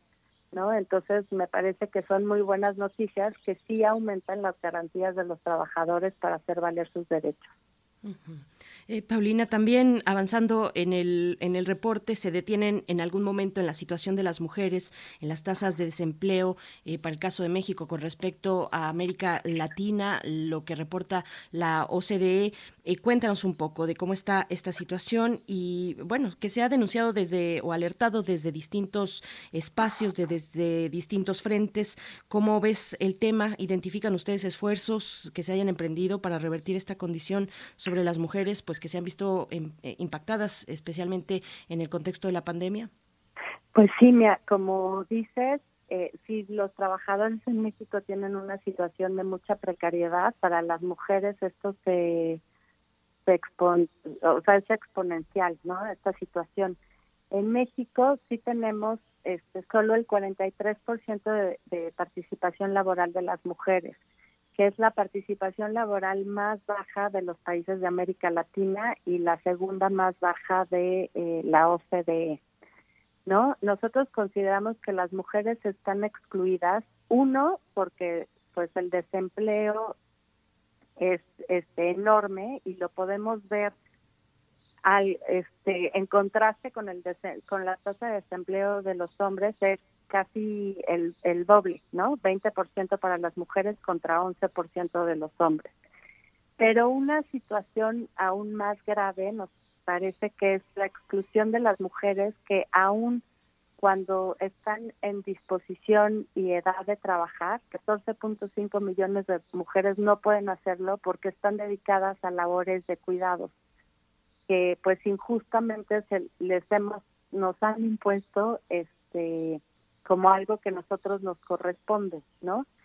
Y este y aquí sí desgraciadamente no vemos un esfuerzo por hacer frente a este tipo de situaciones hay una demanda del movimiento feminista, pero no solo el movimiento feminista, ya hay una gran demanda de un sistema nacional de cuidados que pueda liberar a las mujeres de estas responsabilidades y repartirla entre todos los este, hombres y mujeres, pero también que sea una responsabilidad del Estado mexicano, ¿no? De reconocer a los cuidados como un derecho humano de cualquier persona y de las mujeres de tener el tiempo libre y utilizarlo para que puedan salir de esta exclusión de la este laboral pero sí vemos decisiones pues que van en contra. No solo no se ha aprobado no quieren darle recursos no se ha aprobado en la en la Cámara de Senadores la reforma constitucional que está pendiente aprobada por unanimidad en la Cámara de Diputados desde 2019 sino también vemos pues esto del cierre de guarderías, que ojo, no queremos esas guarderías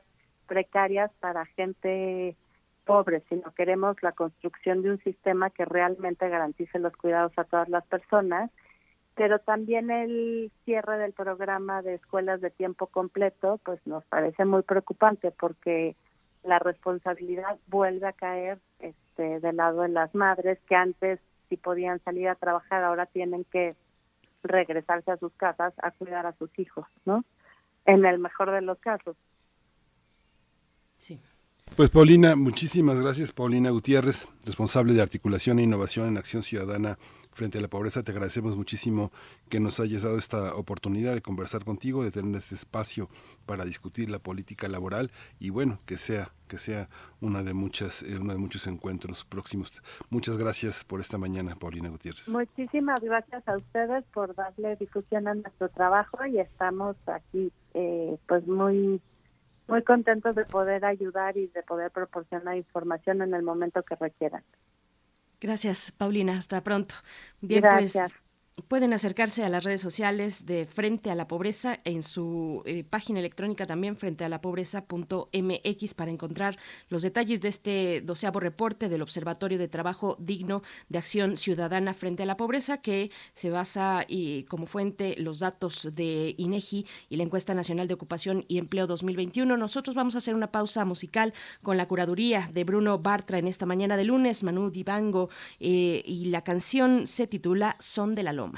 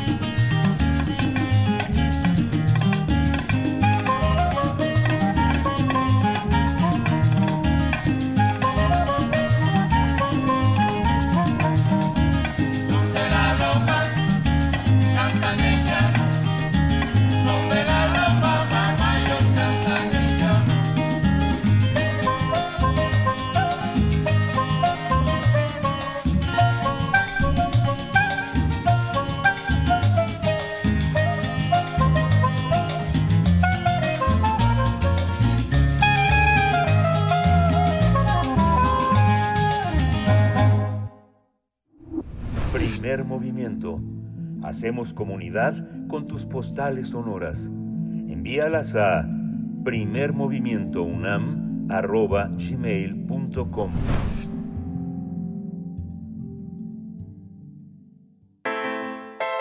Nota Internacional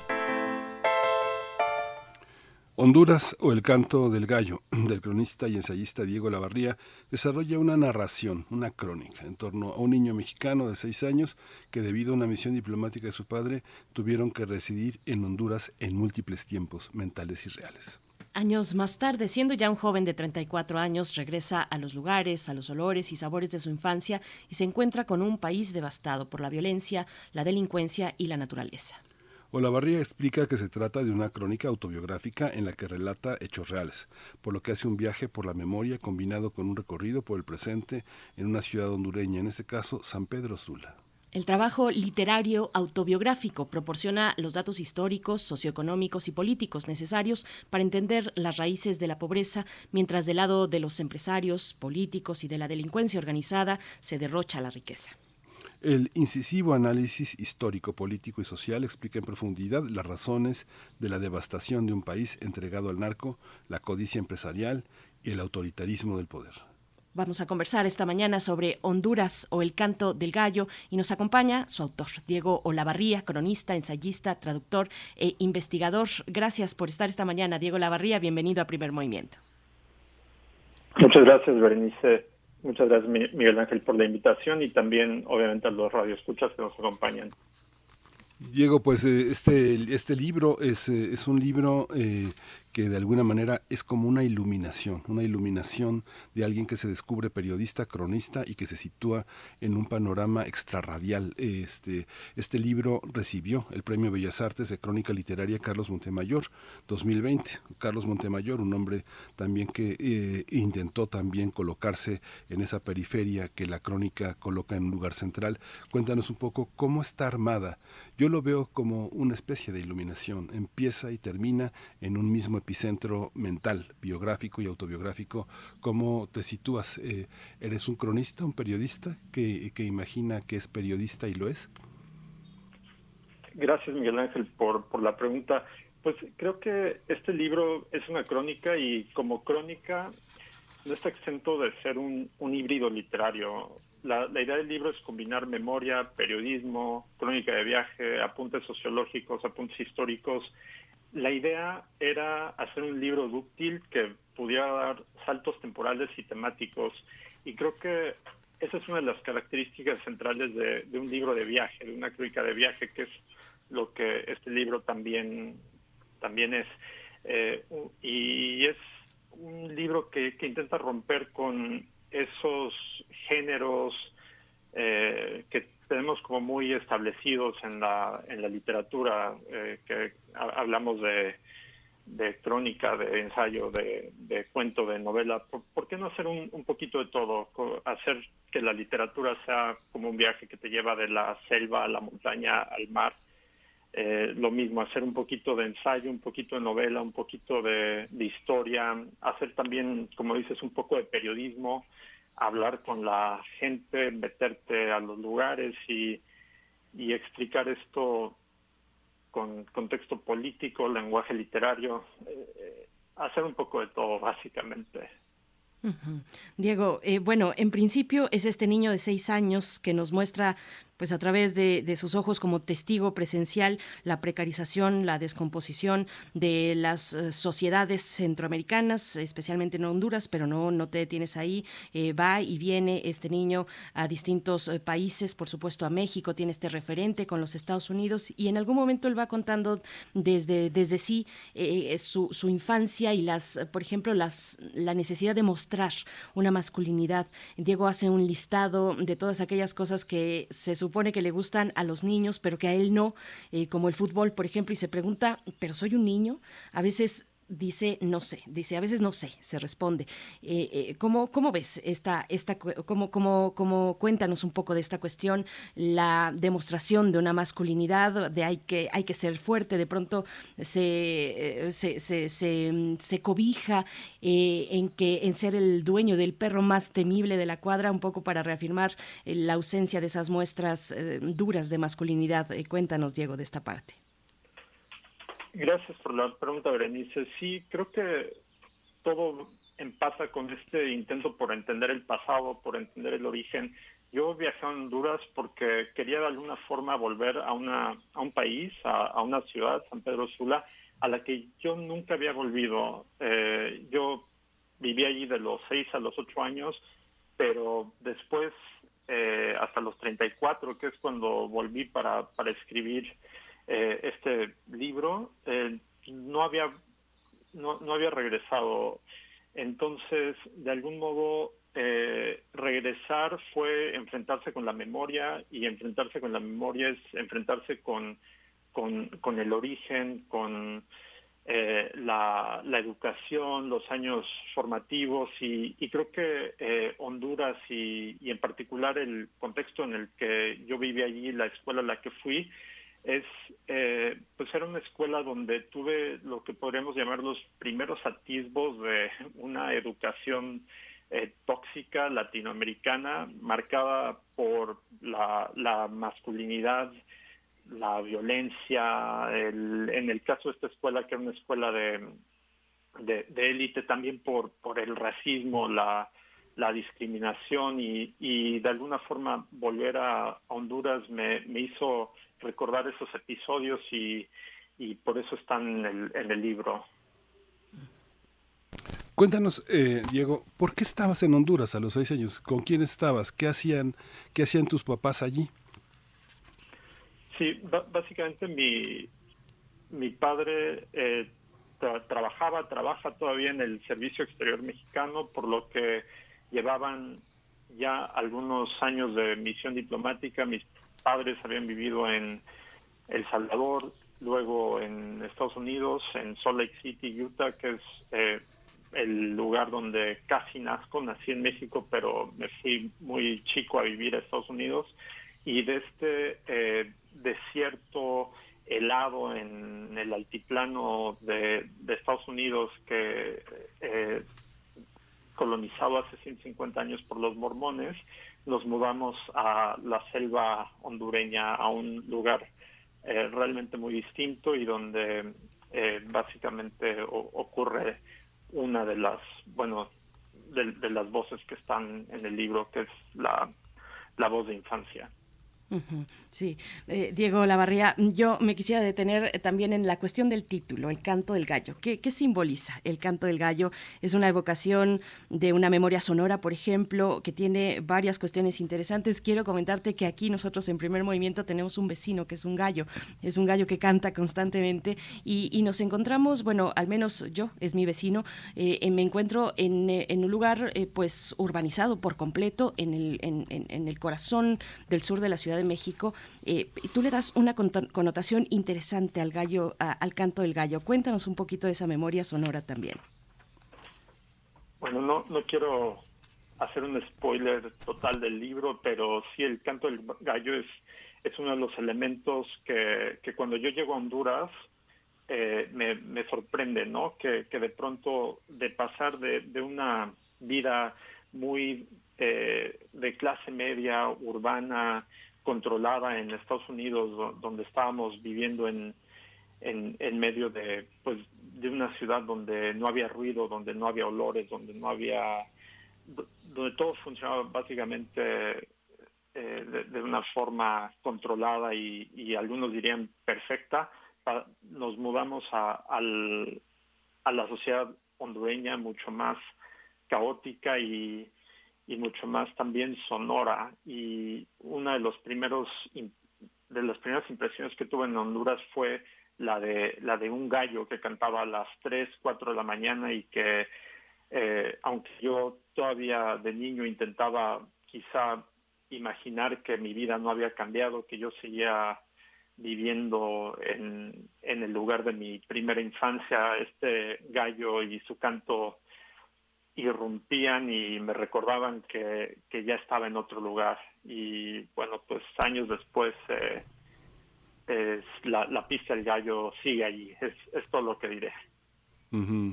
Sí, es interesante porque escribes, cuando veo la televisión, estar en Honduras se siente igual estar en Estados Unidos. Se me olvida que estoy en otro país. Cuando el gallo empieza a cantar, me vuelvo a acordar. Cuando uno está en Centroamérica, en El Salvador, en algunas partes de Managua, en San José, eh, eh, en, en Pedro Sula o en Tegucigalpa, uno se da cuenta de que hay una especie de ensayo de las personas locales, un ensayo de cuando vivirán en Estados Unidos. Hay una parte en la que es muy fuerte la presencia norteamericana. ¿Cómo se vive?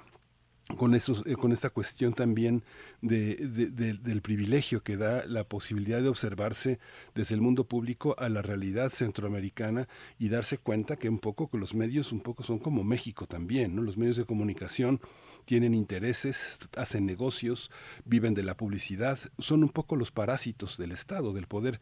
¿Cómo observas? Hay una parte en el libro que estás con una periodista de contralínea y el aprendizaje, la lección de periodismo para aproximarse a un país es muy interesante porque lo que describes es un poco lo que estoy comentando. ¿Cómo se ve esta, esta parte de las imágenes de los medios de Estados Unidos reflejados en la prensa local, de la prensa local reflejada en el poder y en la oligarquía latinoamericana? Un poco cuéntanos ese proceso, cómo lo vives al interior del libro, Diego.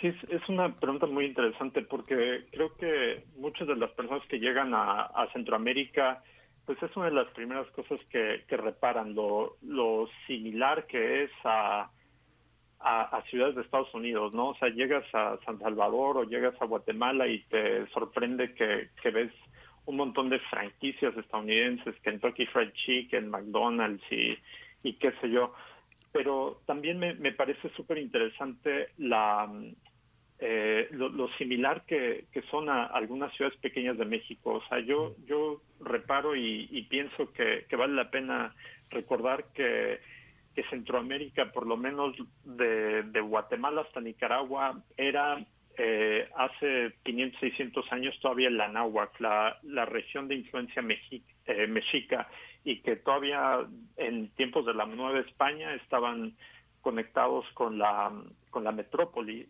eh, con la Ciudad de México. Entonces hay eh, unos lazos culturales eh, entre México y, Centroamérica que son muy fuertes, muy evidentes. Viajas allá, descubres que la gente come tortillas, que, comen tamales, que, que, escuchan rancheras, pero, pero también en un sentido contemporáneo tiene México tiene una enorme influencia en estos países eh, que, que, se ve también en, en, ciertas eh, formas del, eh, del capitalismo. Te encuentras con Electras, te encuentras con, con Coppel y, y, te das cuenta que ha habido como cierta colonización de las grandes empresas mexicanas en, en ese territorio y por otro lado ves que, que son países que, que, son eh, mucho más eh, en, el, en el caso de la del periodismo. No quiero decir que México sea un país seguro para hacer periodismo claro que no lo es y tenemos una de las tasas de periodistas eh, asesinados más alta del mundo. Me parece que, que, ya somos el país más mortífero para, para hacer prensa pero en, en Centroamérica y en Honduras en particular eh, no hay una, un, por, decirlo, un ecosistema eh, periodístico como el que hay en México. O sea, como que en México lo, lo verdaderamente peligroso es reportar sobre el narco, sobre el crimen organizado, pero en Honduras incluso reportar sobre política es jugar con fuego. Entonces, esa es una de las cosas que, que descubres de inmediato, ¿no? también eh, reportar sobre pandillas o, o reportar sobre el sí el crimen organizado en general es, es una misión bastante difícil y, y en el caso de este libro el, el al, al yo querer entrar a los barrios que eran bueno que, que, que estaban cercanos a, la casa en donde vivía y para entender mejor el pasado y demás, el, fue una cosa que descubrí que no podía simplemente hacer, o sea, yo no podía simplemente llegar allí, tuve que acompañarme de una periodista local muy talentosa que se llama Katy Calderón y fue ella la que me ayudó a, a navegar eso. Sí, Diego. Eh, y, bueno, eh, volviendo un poco a esta a esta cuestión, enlazando enlazando con lo que con lo que comentas ahora, eh, hay en la infancia de este niño una imagen de añoranza. Es la percepción que tuve de añoranza de ese lugar seguro de los Estados Unidos, de su orden. Yo pensaba un poco también en la señalética de las calles, donde cada metro de banqueta en algunas ciudades de Estados Unidos tiene instrucciones para transitar. Es un lugar bien delimitado, cuadrado en fin, con los años este niño cambia esa añoranza con los años y convirtiéndose en, un joven, en un hombre joven, se revierte esa mirada hacia una mirada más crítica eh, con respecto a los Estados Unidos y su influencia, eh, sus impactos para generar también y ser parte de ese caos que se que, sabemos eh, pues transita en nuestros países, que no es tan distinta, los como lo acabas de decir, los barrios, algunos barrios en países centroamericanos, de, de algunos barrios en nuestro país, en México. ¿Cómo lo ves? Es una pregunta interesante porque creo que esa esas sensaciones que me procuraba Estados Unidos en la primera infancia, donde eh, me, sentía muy muy seguro allí, muy a gusto, pues quizá también se debían a, que me sentía pequeño y estaba acompañado por mis padres y, y tenía su, su atención y, Estados Unidos simplemente era como el telón de fondo donde eso ocurría. Sí, con los años definitivamente eh, fui tomando una postura mucho más crítica hacia, hacia Estados Unidos como, como país o como gobierno o como entidad y definitivamente hoy en día mi posición hacia Estados Unidos es altamente crítica.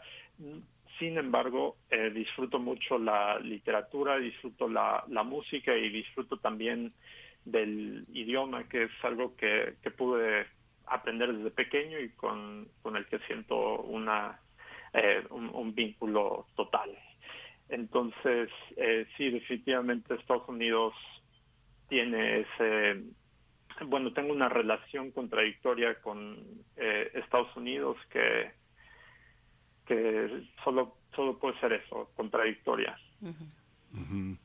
Es muy interesante, Diego, eh, eh, Diego, Olavarría, que eh, te, te pregunto, te pregunto con toda intención, este, ¿qué hacían tus papás cuando tenías seis años? Y pensar que eh, formaban parte y tu papá todavía forma parte del servicio exterior, me parece que es interesante desde el punto de vista también literario, porque eh, hemos tenido una tradición en que las letras y la diplomacia están íntimamente ligadas y que coloques un recuerdo como un motor, un leitmotiv de una, de una iluminación, de una forma de conciencia, es interesante, porque no es lo mismo este, ser hijo de diplomáticos que estar en otro país como hijo de empresarios o como hijo de militares. Es distinto. Creo que la visión eh, humanitaria que tiene el gobierno mexicano en esta manera de estrechar raíces, de estrechar lazos, es interesante. Yo recuerdo mucho las reflexiones que después de muchísimos años, ya en la vejez, Carlos Fuentes hace de su paso por la diplomacia en Chile y lo que recuerda son recuerdos eh, de infancia.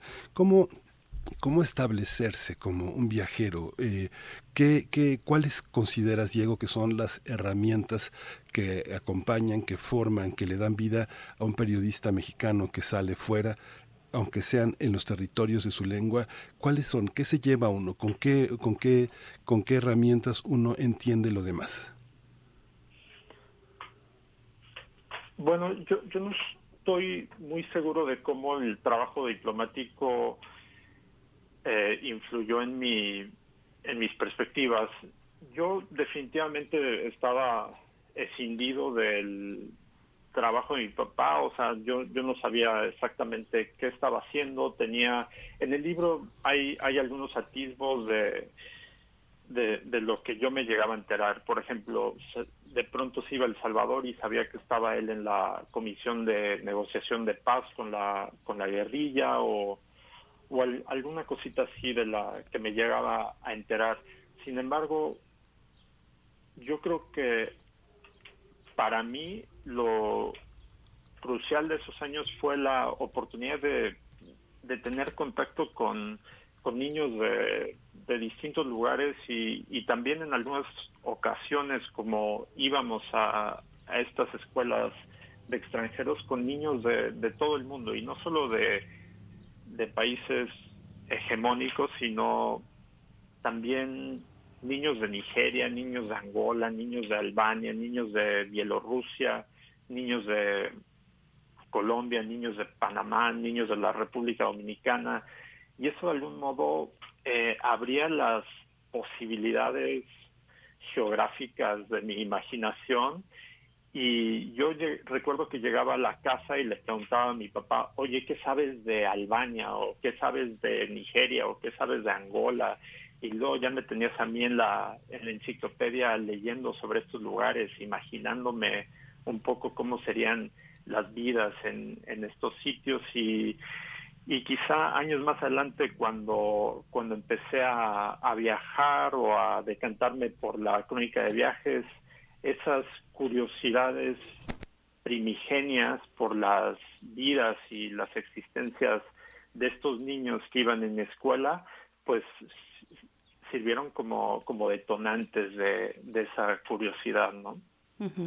Miguel Ángel lo comentaba hace un momento, yo creo que podemos identificar eh, varias historias en la literatura que se han escrito gracias a las experiencias de tener eh, pues a un padre, generalmente un padre diplomático que nos pone en un lugar específico o en varios lugares y varias vivencias y experiencias específicas. Eh, qué, interesante cómo, cómo lo planteas, Diego Lavarría. Pues por último, que nos comentes un poco de qué, qué lugar tiene este libro de crónica con respecto al resto de tu trabajo, que también es editorial, que también es como traductor, eh, al trabajo eh, escritural concretamente también. Cuéntanos un poco ya para empezar a despedirnos.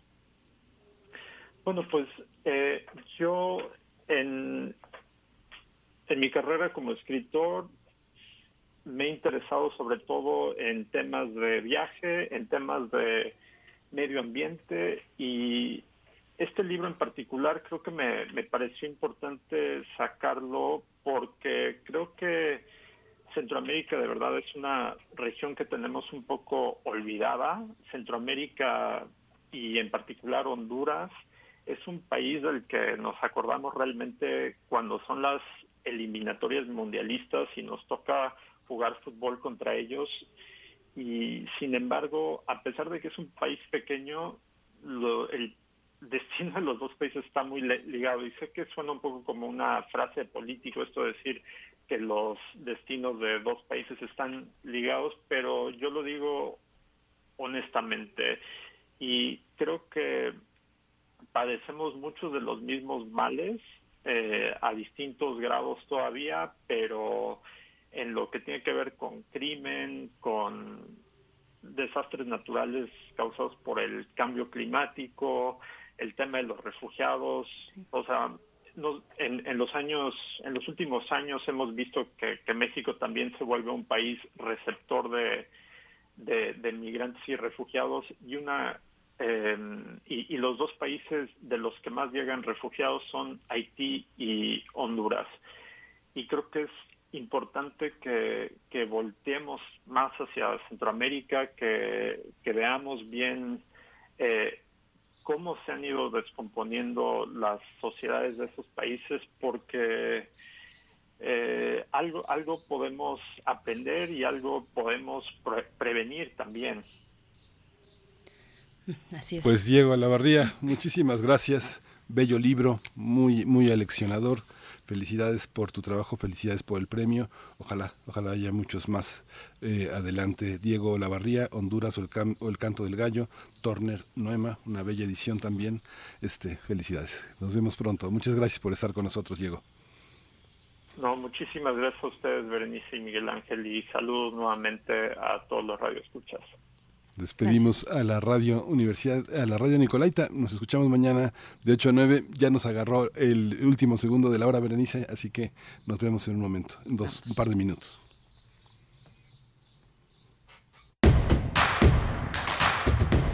Síguenos en redes sociales. Encuéntranos en Facebook como Primer Movimiento y en Twitter como arroba PMovimiento. Hagamos comunidad.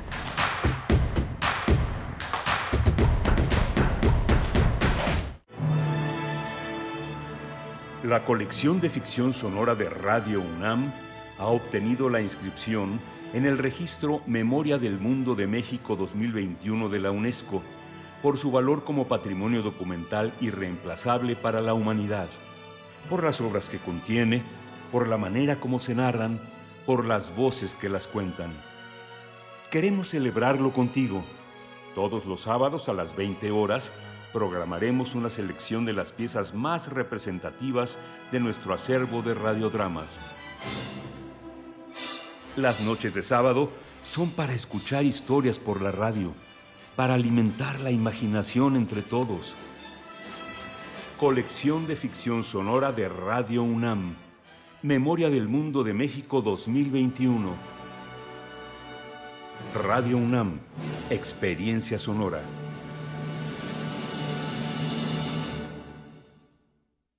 Norteños, chilangas, sureños, costeñas, yaquis, mayas, mazaguas, campesinos, rockeros, millennials, centennials, abuelas, tías, primos. Con tanta diversidad es imposible pensar igual, pero hay muchas cosas que nos unen. Nos une la libertad de tomar decisiones. Nos une la convicción de que la democracia es la única ruta que tiene un país libre. Nos une el INE. Mi INE nos une. Cosmos. Entramado de lo que existe. Bucle del impulso y la ruina. ¿Dónde termina la devastación? Cultura UNAM, a través del Museo Universitario del Chopo, invita a la exposición Espiral para Sueños Compartidos. Arte, comunidad, defensa y resistencia Instalación en gran formato por la artista colombiana Carolina Caicedo. A partir del 29 de enero. Galería Central del Museo Universitario del Chopo. Enrique González Martínez, número 10, Santa María la Ribera. Miércoles a domingo de 11.30 a 18 horas. Cultura UNAM.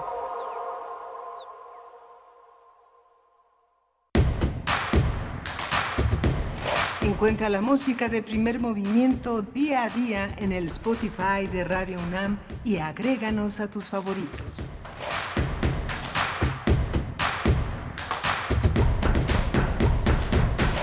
Hola, buenos días. Ya son las 9 de la mañana con dos minutos. Estamos en la tercera hora de primer movimiento y está Andrés Ramírez eh, en los controles técnicos en la cabina allá en Adolfo Prieto 133 en la colonia del Valle donde despacha Radio UNAM. Está, está también hoy Rodrigo Aguilar en la producción ejecutiva, Violeta Berber en la asistencia de producción y mi compañera Berenice Camacho en la conducción de este espacio. Buenos días, Berenice. Miguel Ángel Quemain, muy buenos días, pues con toda una hora todavía por delante, con varios contenidos. Les saludamos en este momento, nueve con tres minutos. Tendremos eh, en unos momentos más la poesía necesaria, la mesa del día, la perspectiva de Ernesto Núñez Albarrán, periodista y asesor del INE, sobre la reforma electoral que ha presentado el Ejecutivo Federal. Eh, bueno, pues hay varios, ya varios elementos, eh, varias mesas y varios espacios que se han dedicado a analizar, pues cómo viene esta reforma electoral anunciada previamente y pues tendremos hacia el cierre la participación de Clementina Kiwa, bióloga, doctora en ciencias por la Facultad de Ciencias de la UNAM, para hablar de polvo en movimiento. Se refiere a las tormentas de polvo y arena, particularmente con esta que se reportó eh, recientemente en Irak, pues nos va a dar una perspectiva, polvo en movimiento, la doctora Clementina Kiwa, Miguel Ángel. Sí, muy interesante, muy interesante. Esta mañana yo no podía evitar de reírme un poco con la broma que escucho en todas partes, este, los del INE, eh, los consejeros del buen vivir, que es interesante, es interesante también esa visión que mucha gente tiene de lo bien que se la pasan, este, con esos sueldazos. Es una cosa popular, mucha gente este, siente mucho enojo con los sueldazos, también con los sueldos bajos, pero pero estos sí han sido como un objeto que le ha dado duro al INE por, por muchos que son sus detractores con todo y que es un ejemplo internacional de organizar elecciones en el extranjero y este los premios que se lleva. Es muy muy interesante. Es muy interesante también ya lo veremos con, con Ernesto Núñez que es un experto es un es un gran analista este el tema de cómo de cómo el INE ha logrado pactar y construir eh, con diversas instituciones, eh, compartir los datos biométricos de la, de, la, este, de la población en edad de votar, porque con esos datos biométricos la credencial del INE se ha convertido en el instrumento por excelencia de la identificación. No tenemos una cédula de, identidad, a pesar de que tenemos pasaporte, cédula de, este profesional, este cartilla, nada, nada Berenice, nada funciona como el INE y como la credencial del INE, que es el instrumento para identificarse. Yo creo que son aspectos que ya en el México de hoy tienen que cambiar, porque compartir los datos biométricos con instituciones creo que debería ser una tarea en general del Estado mexicano para poder identificar a sus ciudadanos y que no vayas al banco y no te haga nada si no tienes la credencial del INE, aunque tengas pasaporte, licencia, cartilla y credencial del INAPAM y todas las, todo lo que se acumule en la semana, no, no pasa nada. Es interesante observar esos pequeños detalles de la vida cotidiana. ¿no? Así es, y bueno, ya hemos tenido eh, episodios pues más o menos recientes en estas tensiones de compartir o no los datos para eh, eh, directamente con la Secretaría de Gobernación para pues tener como mexicanos una cédula de identidad, pues bueno, es uno de los temas que también están bordeando esta reforma electoral. Y bueno, pues mm, invitarles, invitarles a que en otras cuestiones se acerquen como cada lunes y cada jueves a la Gaceta de la UNAM. Eh, dedica, bueno, no en su portada, pero sí en interiores una, eh, pues una revisión a la cuestión de la contingencia ambiental en el valle, de en la zona conurbada y el valle de la Ciudad de México, eh, la zona metropolitana del Valle de México, pues vale la pena, vale la pena acercarse, vale la pena pues revisar lo que dicen los expertos que han sido pues convocados a esa a dar sus su participación en este episodio de la, de la Gaceta, en esta parte de la, de la Gaceta, donde dicen, bueno, es necesario que los habitantes de Ciudad de México y zona conurbada tomen precauciones ante la contingencia ambiental que se activó en el área en estos días recientes, como sabemos, para disminuir el impacto que ésta pueda tener en la salud a corto y largo plazo. Se, se ubica mucho esta entrega en la cuestión de la salud eh, y en cómo prevenir también, cómo utilizar herramientas eh, que se pueden consultar, pues donde hay tráfico, donde no, que se revise cómo va a estar la calidad del aire, que se tomen decisiones que no eh, eh, pues pongan en riesgo a la población. Así es que bueno, pues ahí está esta, esta invitación a que se acerquen a la Gaceta de la UNAM en esta edición de lunes. Y nosotros nos vamos, Miguel Ángel, si no tienes otro comentario con la poesía. Vámonos con la poesía. Primer movimiento. Hacemos comunidad con tus postales sonoras. Envíalas a primermovimientounam.gmail.com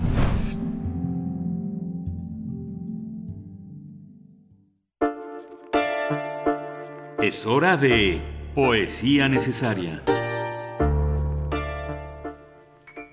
Bien, pues les cuento un poco que este fin de semana me encontré con un libro de editorial Magenta, una editorial fundada en Ciudad de México. Ya hace algunos años, tiene ya un camino recorrido desde 2006 y bueno, se trata este libro, mm, se titula Pequeño Mal, es de la poeta argentina Carolina de Petris. De Petris es investigadora de la UNAM, es doctora en Filosofía y Letras por la Autónoma de Madrid, es miembro del SNI y se enfoca pues en la estética literaria especialmente, también en la literatura de viajes. Y bueno, es escritora no solo de poesía, sino también de ensayo. Y este poema, este poema que les presento de Carolina de Petris, no, no tiene título. Mm, de hecho, mm, varios de los poemas, si acaso algunos tienen alguna dedicatoria muy breve, eh, de los poemas que se incluyen en este libro que se titula Pequeño Mal. Así es que vamos a escuchar un extracto de estos poemas. Y en la música, pues ya que andamos en el mes, en el mes en que Ian Curtis eh, trágicamente decidió quitarse la vida en el año de 1980, colgando de una soga en su casa, pues vamos a escuchar a Joy Division. Todavía faltan algunos días, el 18 de mayo, para esta conmemoración luctuosa de, eh, de Ian Curtis, el, eh, pues este, este vocalista eh, histórico, ¿no? Este vocalista de Joy Division, pues mm, ahí estará en la música. Vamos entonces con la poesía. Hay días como hoy en que el sol más intenso, más feliz, cae sobre las cosas del mundo y tiñe el centro de mi amor, de una fina tela gris, una tela de araña, de arañas, que se pega insistente en mi cara, en mi pelo.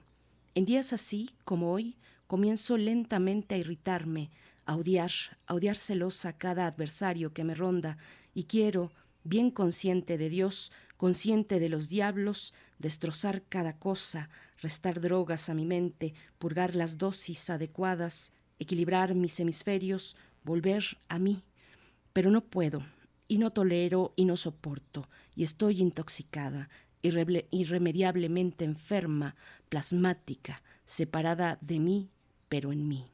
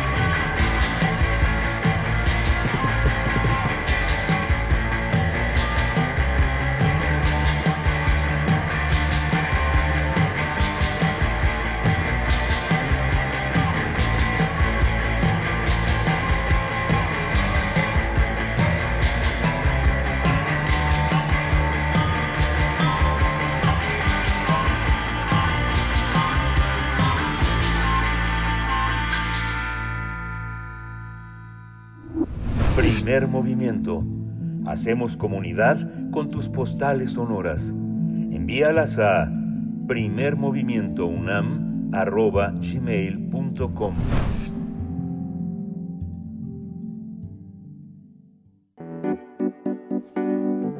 La mesa del día.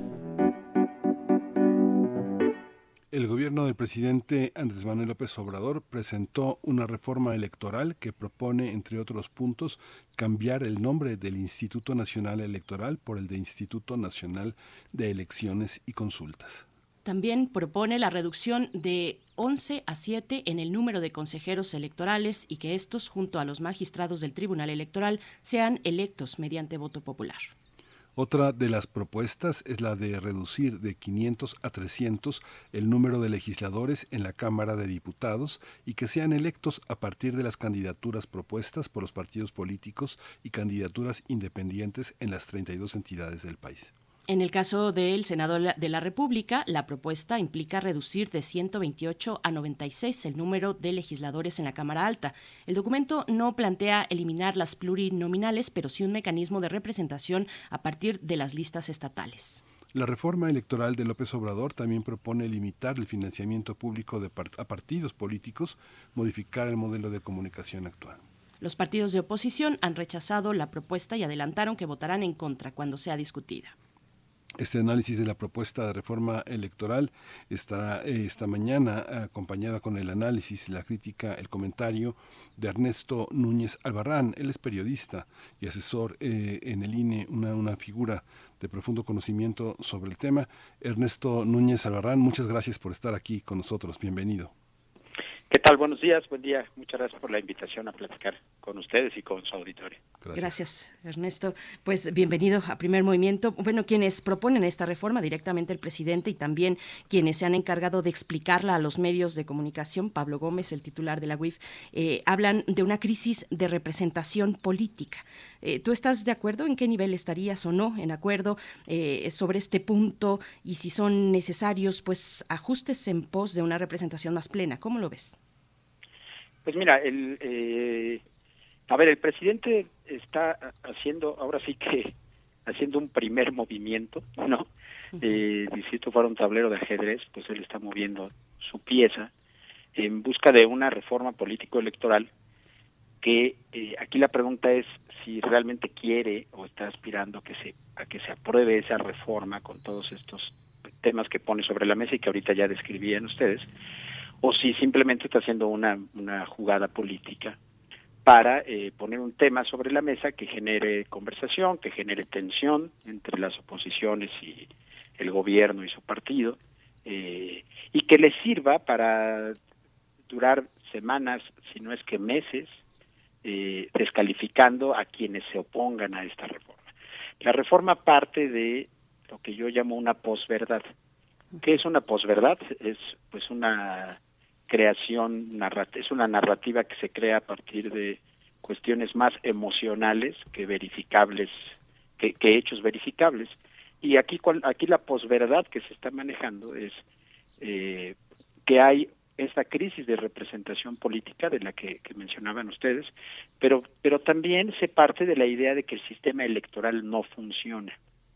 Durante los tres años y medio que van ya de este gobierno, ha sido muy recurrente este tema el presidente, a pesar de haber llegado a la presidencia de la República y de que su partido ganó con una amplia mayoría en 2018, gracias a un sistema electoral que evolucionó, se perfeccionó y permitió que en 2018 hubiera una elección en la que se, se manifestara como se manifestó la voluntad popular, eh, a pesar de eso, él, él lleva tres años y medio descalificando a ese Instituto Nacional Electoral y a las autoridades electorales en general, no solo es el INE, son los organismos públicos locales electorales y también el Tribunal Electoral del Poder Judicial. Entonces, eh, digamos que esta presentación de la reforma es un punto culminante de la construcción de esa narrativa en la que se dice que eh, que pues que todo está mal en el sistema electoral prácticamente. Esto es muy contrastante con los hechos. ¿Por qué?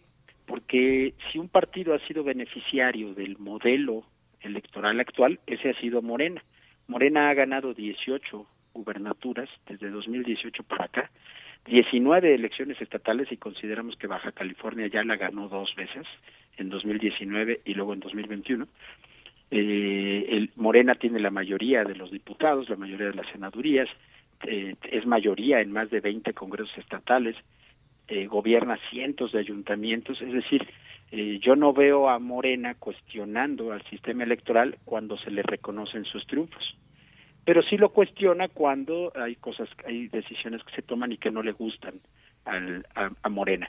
Llama mucho la atención que en la exposición de motivos de la iniciativa se está proponiendo y uso esta palabra porque textualmente lo dice así la, iniciativa que se envió al Congreso, suprimir al Instituto Nacional Electoral y crear el Instituto Nacional de Elecciones y Consultas.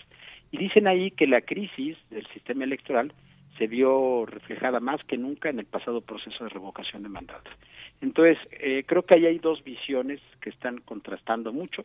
Por un lado, la del gobierno y el oficialismo en general, es decir, el partido, los gobernadores, los municipios y también los eh, simpatizantes del gobierno que han estado diciendo que descalificando permanentemente a la autoridad electoral. Y por otro lado la visión eh, de la oposición y la visión de muchos analistas empezando por todos los expresidentes del IFE que dicen que no que el sistema electoral está funcionando que sí tiene obviamente como todo en la vida eh, zonas donde se puede entrar a revisar si se puede hacer más eficiente cosas que perfeccionar ver si puede ser más barato algunos procesos, en fin, pero que en general el sistema funciona bien. Entonces, creo que lo que más caracteriza el debate que está comenzando eh, sobre reforma electoral es precisamente la existencia de esas dos visiones.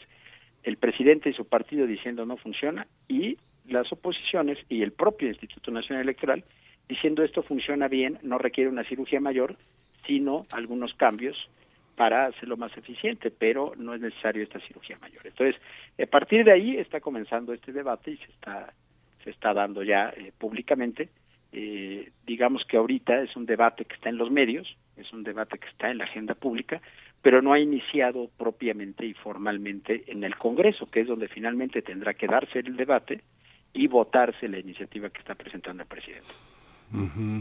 Sí, es muy interesante todo lo que comentas sobre esto. Fíjate que me preguntan, me preguntan este por Facebook y por Twitter, este eh, sobre ti. Es que eres uno de nuestros eh, grandes profesores, estudiaste periodismo en la UNAM y bueno, hasta 2019 trabajaste como editor y periodista en el periódico Reforma. Eres asesor del presidente consejero en el INE. Es importante, ves que me lo comentan, sí es, es importante señalar que bueno, el punto de vista siempre está modelado por lo que uno es, donde uno trabaja, donde uno participa, con todo y que bueno, Ernesto es parte de nuestra universidad como profesor también es parte del INE. Te pregunto, antes te, he visto puntualizar esto, Ernesto, porque es importante para muchos radioescuchas que uno lo señale, ¿no? que, uno, que uno ponga sobre la mesa quién es quién.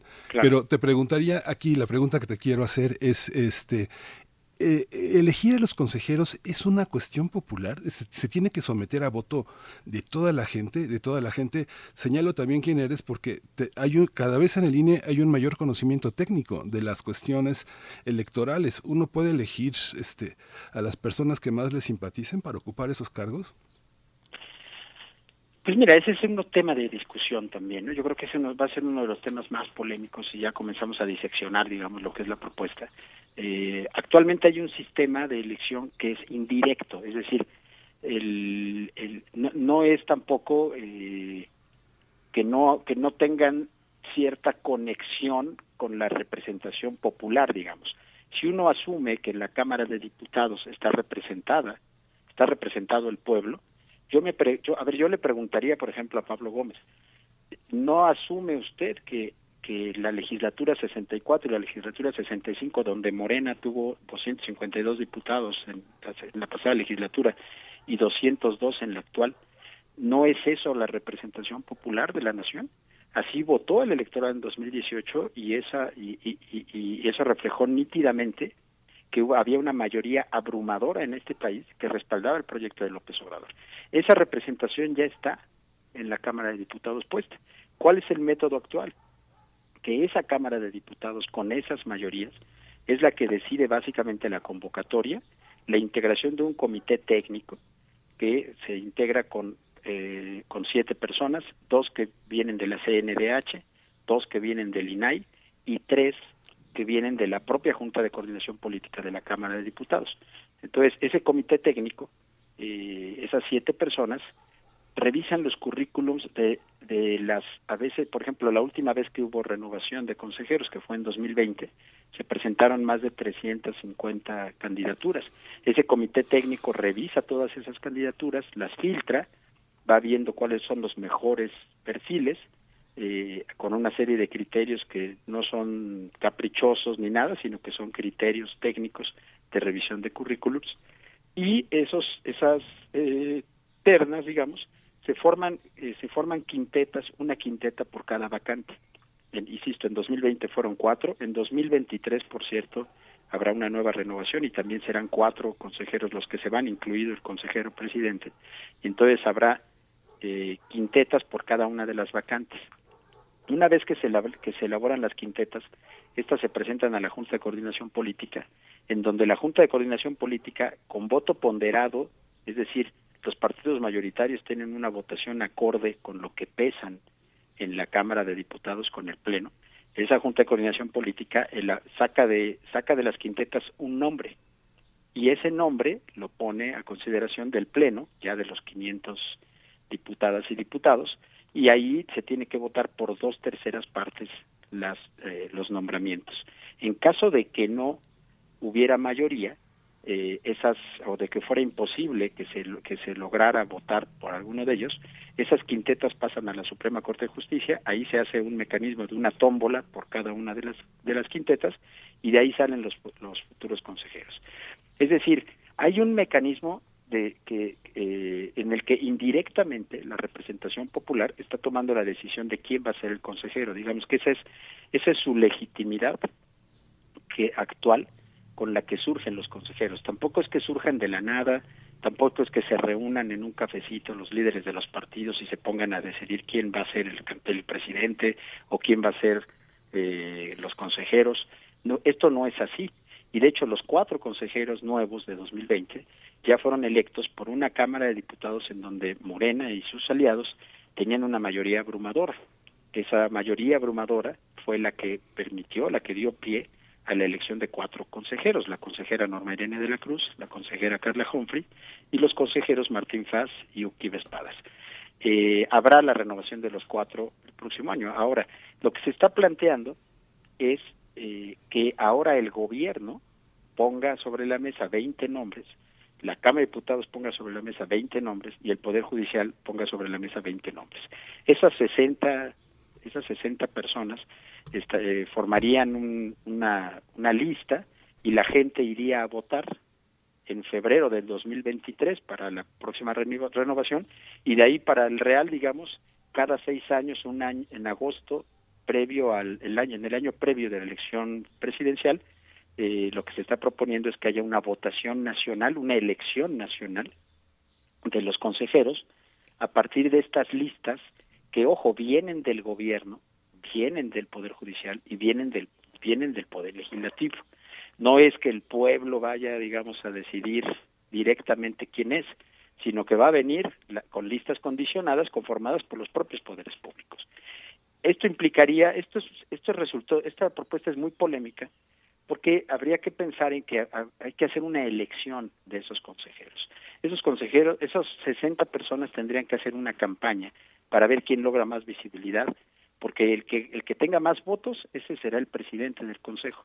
Y eh, tendrán que tener obviamente recursos para financiar esas campañas. Se dice ahí que se les abrirá espacios en radio y televisión para poder eh, tener visibilidad y que la gente los conozca y puedan ser votadas y votados. Pero eh, implica hacer una campaña y ojo implica hacer un proceso electoral más. Hacer un proceso electoral en México cuesta por lo menos dos mil millones de pesos, porque hay que capacitar e instalar a la, gente que va a ser funcionaria de casilla, hay que instalar casillas. Aquí la pregunta es, o sea, sin, sin pretender descalificar la propuesta, simplemente la pregunta es, ¿nos debemos de gastar otra vez dos mil millones de pesos ahora para otra elección, para elegir a los propios consejeros del INE? No es, no tiene ya eh, el método actual los suficientes controles para que la mayoría que está predeterminada en las cámaras sea la que decida sobre el nombramiento de los consejeros, a mí me parece que sí, pero obviamente es un tema de discusión y al final, como digo, quienes tendrán la última palabra ahí pues serán las diputadas y los diputados. Ojalá lo discutan eh, pues con todos los elementos sobre la mesa y con todas las consideraciones, algunas de las cuales ya expuse yo aquí. Ernesto, ¿cómo quedan los cómo quedarían los partidos políticos en estos pesos y contrapesos? Finalmente, bueno, hablas de que son eh, gobierno y diputados y poder judicial, pero gobierno y diputados, eh, pues ahí están los partidos políticos, ¿no? Eh, como los entes que diseñarían estas listas, estas listas que se pondrían a consideración de la de la votación del voto popular. ¿Cómo quedan los partidos políticos? También en una entrega reciente tuya a pie de página al portal pie de página dices que esta reforma limita la pluralidad. Y vuelvo ahí a la cuestión de los partidos políticos. Que nos cuentes un poco por qué aseguras eso, eh, qué, qué, pasa con los partidos pequeños, por ejemplo, qué pasa con candidatos independientes, eh, un poco, eh, pues, entender cómo estarían compuestas estas listas de candidatos en un sistema de representación proporcional pura, como lo, han, como lo dice esta propuesta. Sí, a ver, menciono dos cosas. Una, para vincularlo con el tema anterior. Sí, se, se como que la, a ver, el discurso público actual, eh, del gobierno actual y de sus voceros, critica mucho la democracia representativa, diciendo que hay una crisis de partidos, que los partidos son corruptos, que nos han llevado al despeñadero, en fin, cosa que no, no es necesariamente falsa. ¿no? Es decir, sí, yo creo que los partidos políticos le quedan a deber muchísimo a este país, las alternancias en general le quedaron a deber muchísimo a este país, ¿no? La alternancia del PRI al PAN en el año 2000, luego el regreso del PRI, sin duda, sin duda, los mexicanos estamos muy inconformes con lo que hemos tenido como partidos políticos en el poder. Por eso la gente en 2018 vota o votamos como votamos en 2018 porque efectivamente había una crisis de representación. Sí hay una crisis de representación porque los partidos no resuelven los problemas de la gente y sí ese diagnóstico me parece correcto de la exposición de motivos. Los partidos se han convertido en unas burocracias muy muy grandes, muy costosas. El financiamiento público que se creó en 1996, este modelo, pues ha ido volviendo, ha ido convirtiendo a los partidos en partidos muy ricos. ¿Por qué? porque los partidos tienen garantizada una bolsa anual que pase lo que pase, haya crisis o no, haya austeridad o no, los partidos tienen asegurado muchísimo dinero. ¿Por qué? Porque el, la, la fórmula actual de financiamiento público propone que eh, los partidos, eh, que se genere una bolsa a partir de multiplicar el padrón electoral por un factor del 65% de una UMA, de, un, de lo que antes era un salario mínimo. Entonces, si tú multiplicas con un salario mínimo de 100 pesos, si tú multiplicas eh, este factor de 65 pesos, si tú lo multiplicas por las 93 millones de personas en el padrón electoral, eso te da una bolsota como de 5 mil millones de pesos que se reparten los partidos año tras año. Luego, cuando hay elección eh, intermedia, se les da un 30% más de esa cantidad. Y cuando hay una elección presidencial, se les da un 50% más de esa cantidad. Es decir, en una elección presidencial los partidos están recibiendo 7.500 millones de pesos. ¿Es muchísimo dinero? Sí, claro, el auditorio estará diciendo, oye, esas, cantidades son brutales. Efectivamente. ¿Eso se puede revisar? Yo creo que sí. Morena traía una propuesta que a mí me gustaba mucho más que la actual y la trató de impulsar en la, la 64 legislatura, Mario Delgado y Tatiana Cloutier presentaron la iniciativa, que consistía en reducir ese 65% a la mitad, 37, 35% o 32.5%. Eso en automático hacía que en lugar de recibir 5 mil millones, recibieran 2.500 millones. Eso abarataba bastante el dinero que se le da a los partidos y también los obligaba a hacer otro tipo de trabajo político y a aplicar políticas de austeridad dentro de sus, de sus estructuras. Hubo años en los que los presidentes de los partidos, por ejemplo, yo me acuerdo, Ricardo Anaya en su momento llegó a ganar lo mismo que ganaba Peña Nieto como presidente. Ese son el tipo de cosas que obviamente a la gente no le gustan y que ahí la iniciativa sí pone el, dedo en la llaga de, lo caro que está eh, que está resultando este sistema de partidos. Eh, ¿Qué propone la iniciativa? Propone acabar con el financiamiento público ordinario, es decir, el que se les da todos los años, y solamente darles dinero público en, en las fechas en las que haya elecciones. Pero ojo, en la elección intermedia mantiene el factor de 65%, pero en la elección presidencial dice que se les dará el 100% de una UMA. Es decir, si el salario mínimo está en 100 pesos y tenemos eh, un padrón electoral de 94 millones de personas en el año 2024, eh, pues van a recibir, eh, en lugar de 7 mil, casi 10 mil millones de pesos en ese año los partidos. Entonces, bueno, eso también habría que sopesarlo, habría que echar cuentas y ver si eso es lo más factible. Y por otro lado, también ver si es factible dejar a los partidos sin, sin recursos para gasto ordinario, porque todos los partidos estarán generando fuentes de financiamiento alternas al financiamiento público. Y eso también puede socavar de alguna manera la democracia. Ahora, creo que creo que Morena es un ejemplo en sí mismo de cómo un partido que nace en 2014, que presenta un proyecto atractivo a la población, que presenta un candidato muy atractivo a la población, puede en el sistema de partidos actual pasar de ser un partido minoritario, como lo fue en 2015, en la elección intermedia de 2015, Morena, que era su año de debut en las elecciones, eh, él tenía una representación muy pequeña en la Cámara de Diputados y solo en tres años se convirtió en el partido mayoritario.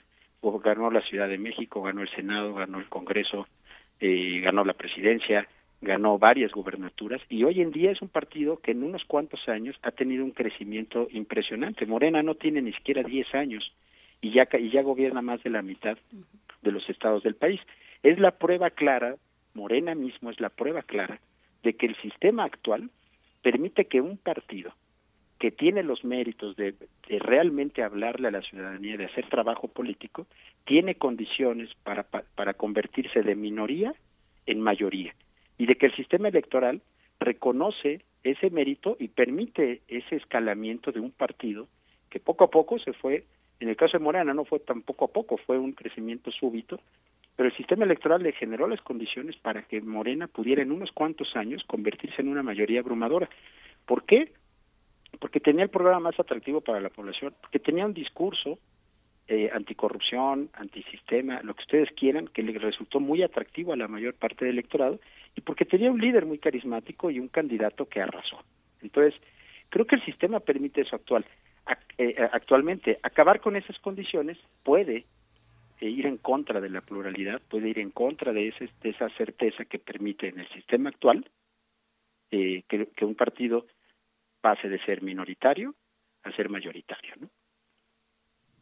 Sí, eso es muy, muy importante. ¿Tú crees, Ernesto, que eh, eh, la, presencia de una institución de promoción del voto, de la, de la participación electoral, que tiene una, una ciudadanía muy activa trabajando en las casillas, en, la, en el diseño, en la participación popular, tengamos que tener eh, una, una credencial que, eh, que, comparte datos biométricos con tantas instituciones, pero no con el gobierno federal. ¿No crees que eso es, eh, ha sido como una especie de situación de rivalidad un poco caprichosa? ¿Cómo el INE puede compartir datos biométricos hasta con Electra y, y con el Banco Azteca y no con la Secretaría de Gobernación? ¿Eso cómo lo valoras? ¿Cómo, eh, ¿Cómo entra en polémica con el gobierno federal? ¿Por qué no compartir esos datos? Es que eso no es cierto.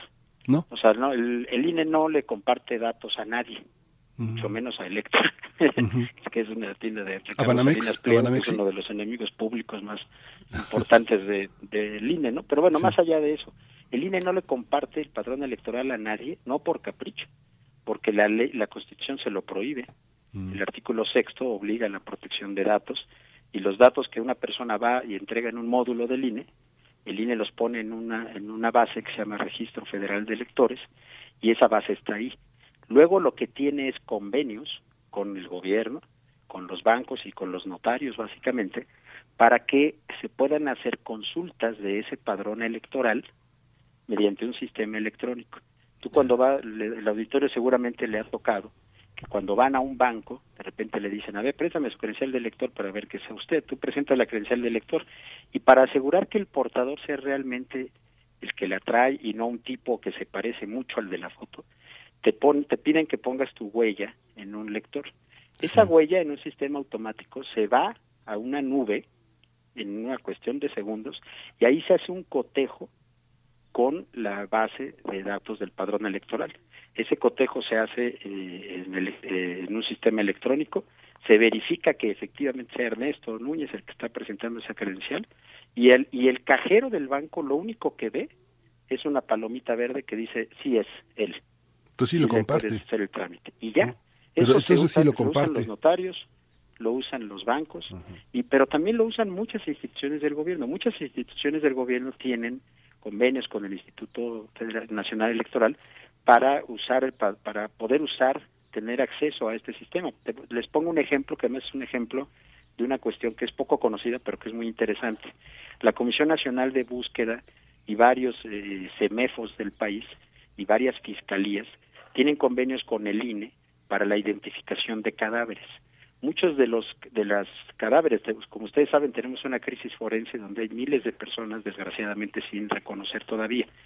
Muchos CEMEFOS están trabajando actualmente en la captura de, datos biométricos de los cadáveres, principalmente huellas digitales, cuando todavía se puede sacar la huella. Y esas huellas están haciendo esa compulsa con estos bancos, con este banco de datos que es el Registro Federal Electoral. Eso ya ocurre. Hay un, pero, pero no he dado tu pregunta. Hay una polémica porque la Secretaría de Gobernación hace un par de años le dijo al INE que le diera todos los datos del padrón electoral prácticamente que le diera todos los datos para que la Secretaría de Gobernación pudiera construir la cédula de, eh, de identificación, la cédula de, identificación nacional, esta especie de DNI que no tenemos todavía en México, eh, para empezar a construir eh, esta cédula, el INE le dijo que no se la, que no que le podía dar acceso a los datos, pero que darle la base de datos como tal era era difícil porque eh, la Constitución le prohíbe por un tema de protección de datos. Es un tema que yo creo, francamente, que sí debería de dialogarse más, que creo que es un tema en el que eh, ambas, ambas posturas, no la de gobernación y la del INE, podrían ir acercando poco a poco posiciones. Curiosamente, si se fijan, es un tema en el que ya no se ha insistido. Desde el año pasado ya no se ha insistido con el tema. Ahora, incluso en la iniciativa, no hay un, no hay un no hay un mandato explícito en, esta iniciativa acerca de que el INE le tenga que dar todo el registro, todos los datos del registro federal electoral al gobierno. Probablemente sería un acuerdo que se podría construir, se podría construir en el futuro, pero el gobierno tendría que garantizar lo que hoy sí garantiza el INE, que es la protección de los datos de las personas que, que sacan una credencial para votar. Pues Ernesto Núñez, nos queda ya poco tiempo y son muchas cuestiones que no, no alcanzaremos a abordar eh, ahora eh, y muy importantes, como la del modelo de comunicación, por ejemplo, tanto para partidos, candidatos, los, los que estarán incluidos en esas listas, la comunicación gubernamental también en tiempo electoral, en fin, es un tema complejo. Eh, lo abordaremos después. Me gustaría regresar a la cuestión del financiamiento de partidos. Hablabas de esta, de, estos gastos, se, eliminarán los gastos ordinarios, o bueno, el, financiamiento a los gastos ordinarios de los partidos, y se abre la posibilidad de que el partido se sostenga con la militancia, con las cuotas de la militancia. Cuéntanos un poco esa parte ya encaminados al cierre sobre pues también los límites, qué tipo de límites se tendrían que establecer a esas cuotas para, por ejemplo, evitar que eh, pues recursos de, un ejemplo, delincuencia organizada puedan financiar la vida de los partidos. ¿Cómo lo ves? Ay, perdón, es que tengo aquí una pequeña revolución en casa. Eh, ¿Me puedes repetir la pregunta? Es que no, no te escuché, discúlpame. Claro, no te preocupes. Eh, regresando un poco a la cuestión que hablabas, que comentabas sobre el financiamiento a partidos, eh, ante esta eliminación de los gastos ordinarios, se habría, tal vez se abre la posibilidad para que los partidos se sostengan a través de su militancia de las cuotas de su militancia. La iniciativa plantea nuevo, un nuevo esquema de de participación de los militantes de los partidos en el financiamiento de sus de, pues, de los partidos en los que creen no eh, habría que revisar exactamente cómo. Actualmente ya hay una posibilidad aunque hay límites no pueden no pueden eh, una misma persona no puede donar más de un millón de pesos eh, una misma persona no puede donar a, a varios partidos eh, por ejemplo, una cosa que es muy sana actualmente es que las personas morales y las iglesias no pueden donar a los partidos. Esto es algo que Línea ha sancionado ya. Cuando empresas, hay tres, hay tres figuras, digamos, que no pueden financiar la política y que yo creo que eso es muy, eso estaría muy bueno que se mantuviera y hasta donde alcanzo a leer en la iniciativa creo que se mantiene. No puede haber donaciones ni del extranjero, ni de iglesias, ni de empresas privadas. Eso creo que está muy bien mantenerlo así y de hecho esa es una de las razones por las que se creó el financiamiento público en 1996, para evitar que este tipo de entes puedan, eh, puedan digamos, envenenar la política con aportaciones de ese tipo. ¿Se acuerdan que en el caso Amigos de Fox, el IFE sancionó durísimo al PAN con una multa muy grande precisamente porque lo que se había encontrado es que había aportaciones de empresarios y aportaciones prohibidas. Entonces, eh, yo creo que lo que debería de hacerse, sí, y, eso sí, de eso sí creo que peca de omisión la iniciativa, debería avanzarse mucho más en el tema de la fiscalización y del cuidado del dinero que llega a la política.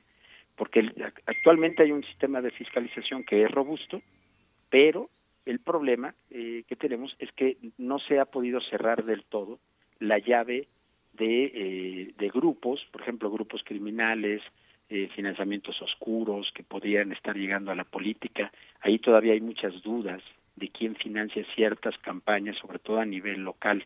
Entonces creo que ahí la iniciativa tendría que ser mucho más puntillosa, ¿no? Esa es una de las áreas de mejora, creo yo, de esta iniciativa, ¿no? Poder poder eh, tener mucho cuidado con eso. Por eso no sé si quitar el financiamiento público en los años en los que no hay elección pueda ser una buena opción, porque puede alentar esa otra parte que es que los partidos van a ir a buscar el dinero que ya no les está llegando el financiamiento público, lo van a ir a buscar a otras fuentes. Y ahí es donde tendría que ponerse eh, controles muy estrictos para impedir que ese dinero lo busquen en fuentes ilegales. Estamos en un país donde es obvio que hay una actuación del crimen organizado pues muy libre, lamentablemente, y habría que habría que tener mucho cuidado de que ese crimen organizado no se ponga a financiar la política. Sí, pues Ernesto Núñez Albarrán, muchísimas gracias por, por, por, darte este tiempo, por ofrecernos este tiempo a primer movimiento. Siempre lo has hecho, siempre ha sido una participación muy interesante. Periodista, asesor del INE, eh, eh, columnista, columnista en pie de página. Muchas gracias por estar con nosotros, Ernesto Núñez. No, muchísimas gracias a ustedes y, y bueno, siempre con nuestra querida UNAM. Eh, es, es un verdadero honor eh, participar en, en, el debate público. Muchas gracias. Gracias. Hasta pronto, Ernesto Núñez Albarrán. Nosotros haremos una pausa, una pausa musical. Son las 9 con 46 minutos ya. Eh, vamos a escuchar de la curaduría de esta mañana de Bruno Bartra, eh, que nos ha propuesto una selección especial de Manu Dibango. Lo que escucharemos se titula Dícalo.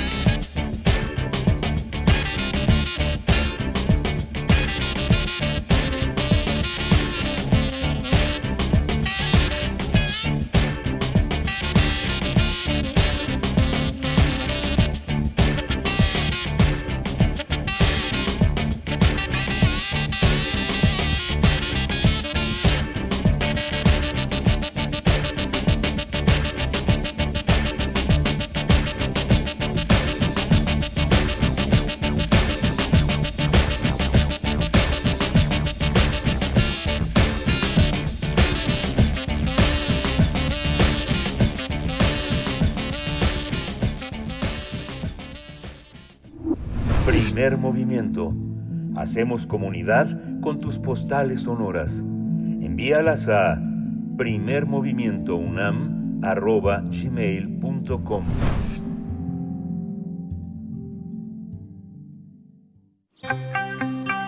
Biosfera en equilibrio.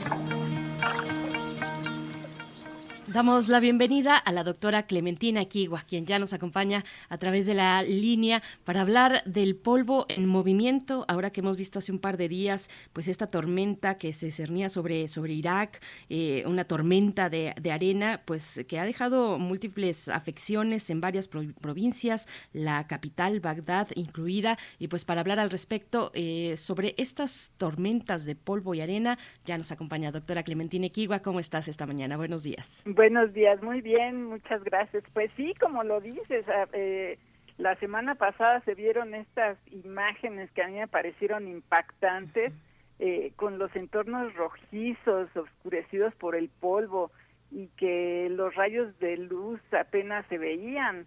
Eh, el Ministerio de Salud de, de Irak reportó el jueves pasado que más de 5.000 casos llegaron a los hospitales, todos por asfixia eh, por el polvo. Muchos de ellos, por supuesto, eran de personas que padecían asma.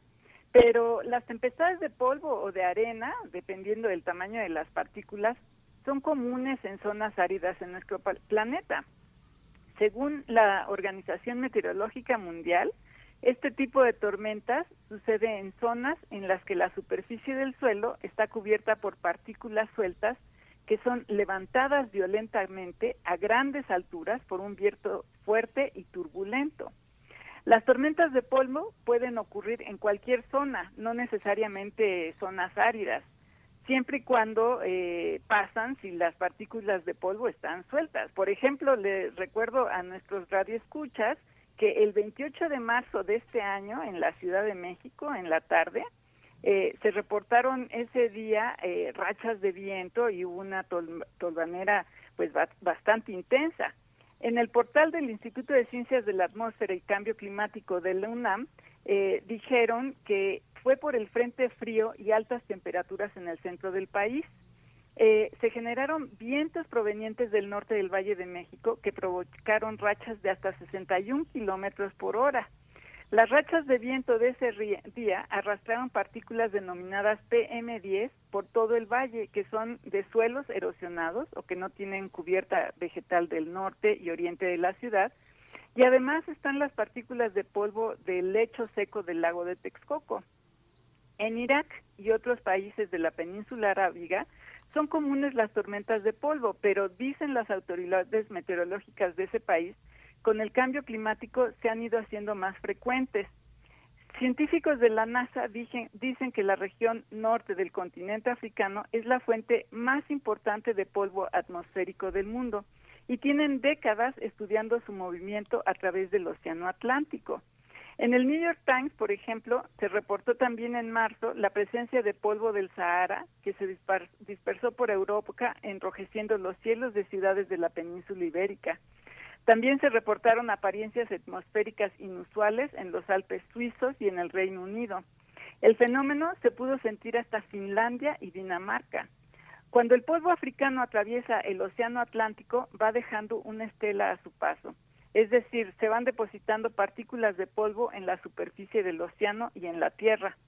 Dicen los científicos de la NASA que estas partículas ayudan a conformar las playas del Caribe y aportan nutrientes en el mar y en las selvas tropicales de nuestro continente. Eh, ellos eh, eh, estudian constantemente estas ráfagas de polvo, pero también el monitoreo atmosférico de Copérnico de la Unión Europea predicen que con el cambio climático las tormentas de polvo serán más frecuentes y llegarán más al norte.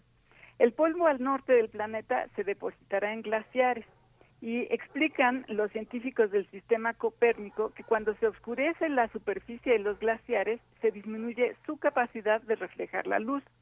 El resultado es que absorben más radiación solar y se derriten más rápidamente. Los científicos de la NASA que han estudiado el movimiento de polvo de África por décadas dicen que es relevante entender qué sucede con el polvo para entender, por ejemplo, cómo se altera la formación de nubes y para prevenir huracanes o para estimar cómo afectan las radiaciones que llegan a la Tierra. Desde la perspectiva ecológica, se sabe que en los ecosistemas tropicales, hasta la región amazónica, el polvo de Sahara aporta muchos nutrientes esenciales, entre ellos hierro y fósforo. En el mar, estos nutrientes son aprovechados por el fitoplancton, que son la base alimenticia de muchísimos organismos, pero les interesa saber qué sucede si aumentan estos eventos meteorológicos. La desertificación del Sahel, el área aledaña al Sahara, contribuye a la producción de polvo. Y es por eso que desde 1970 se ha impulsado el reverdecimiento de la región.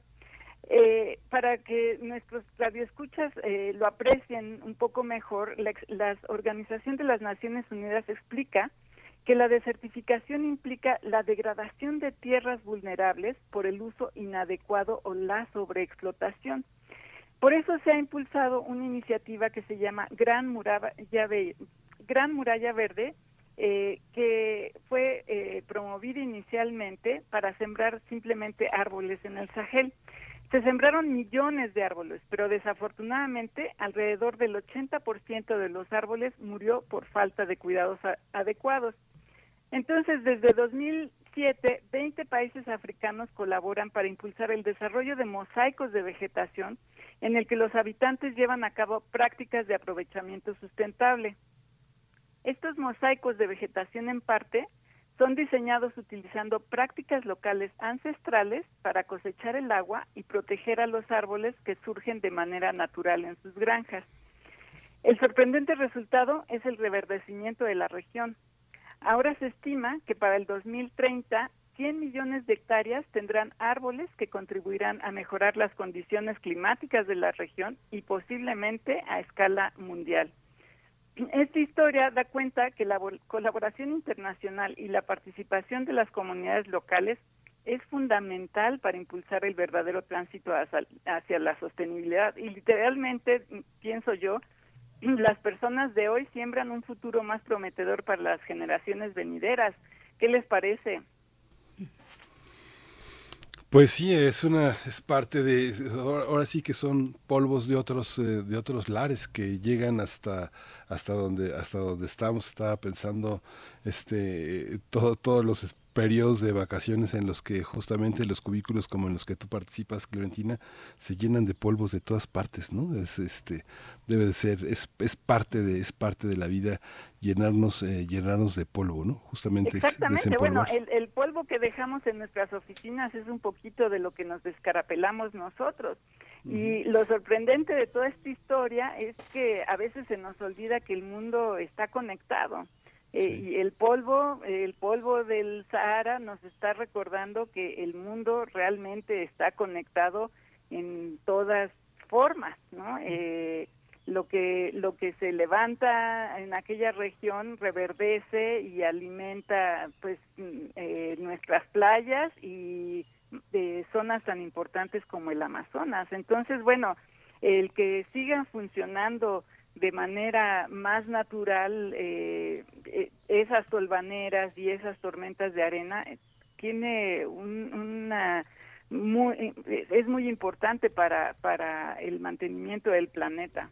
Así es, pues Clementina Equigua, como siempre, muchas gracias. Nos quedamos con esas reflexiones, con la cuestión de la desertificación, eh, con estas imágenes también casi apocalípticas en Irak, una tormenta que fue además captada vía satelital. Te agradecemos mucho, te deseamos lo, mejor esta semana y nos encontramos en ocho días. Igualmente, abrazos para todos.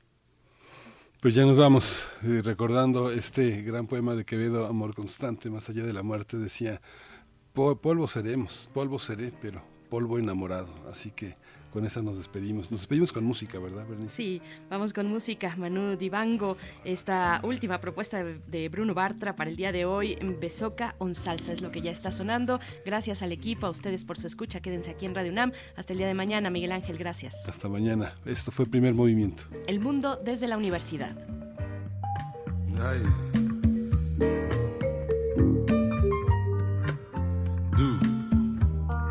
kwa pasona nje lilambo latema sengate musiki mwawe une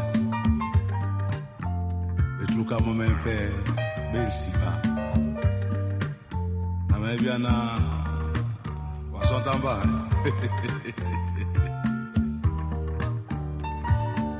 byaleta byuma nye batepe bilobola besoka belonde uma moto te na yao. Moto te yao. Besoka besoka na besoka besoka na besoka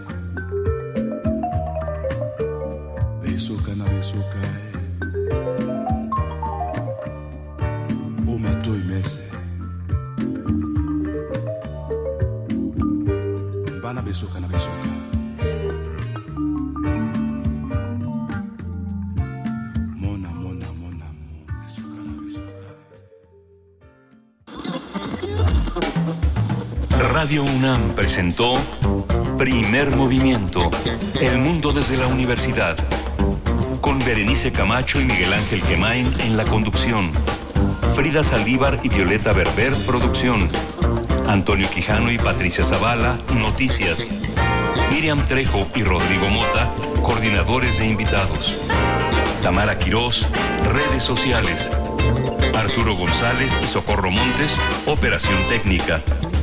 Servicio Social, Vicente Pérez e Iván Chavarría. Locución, Tessa Uribe y Juan Stack. Quédate en sintonía con Radio UNAM. Experiencia Sonora.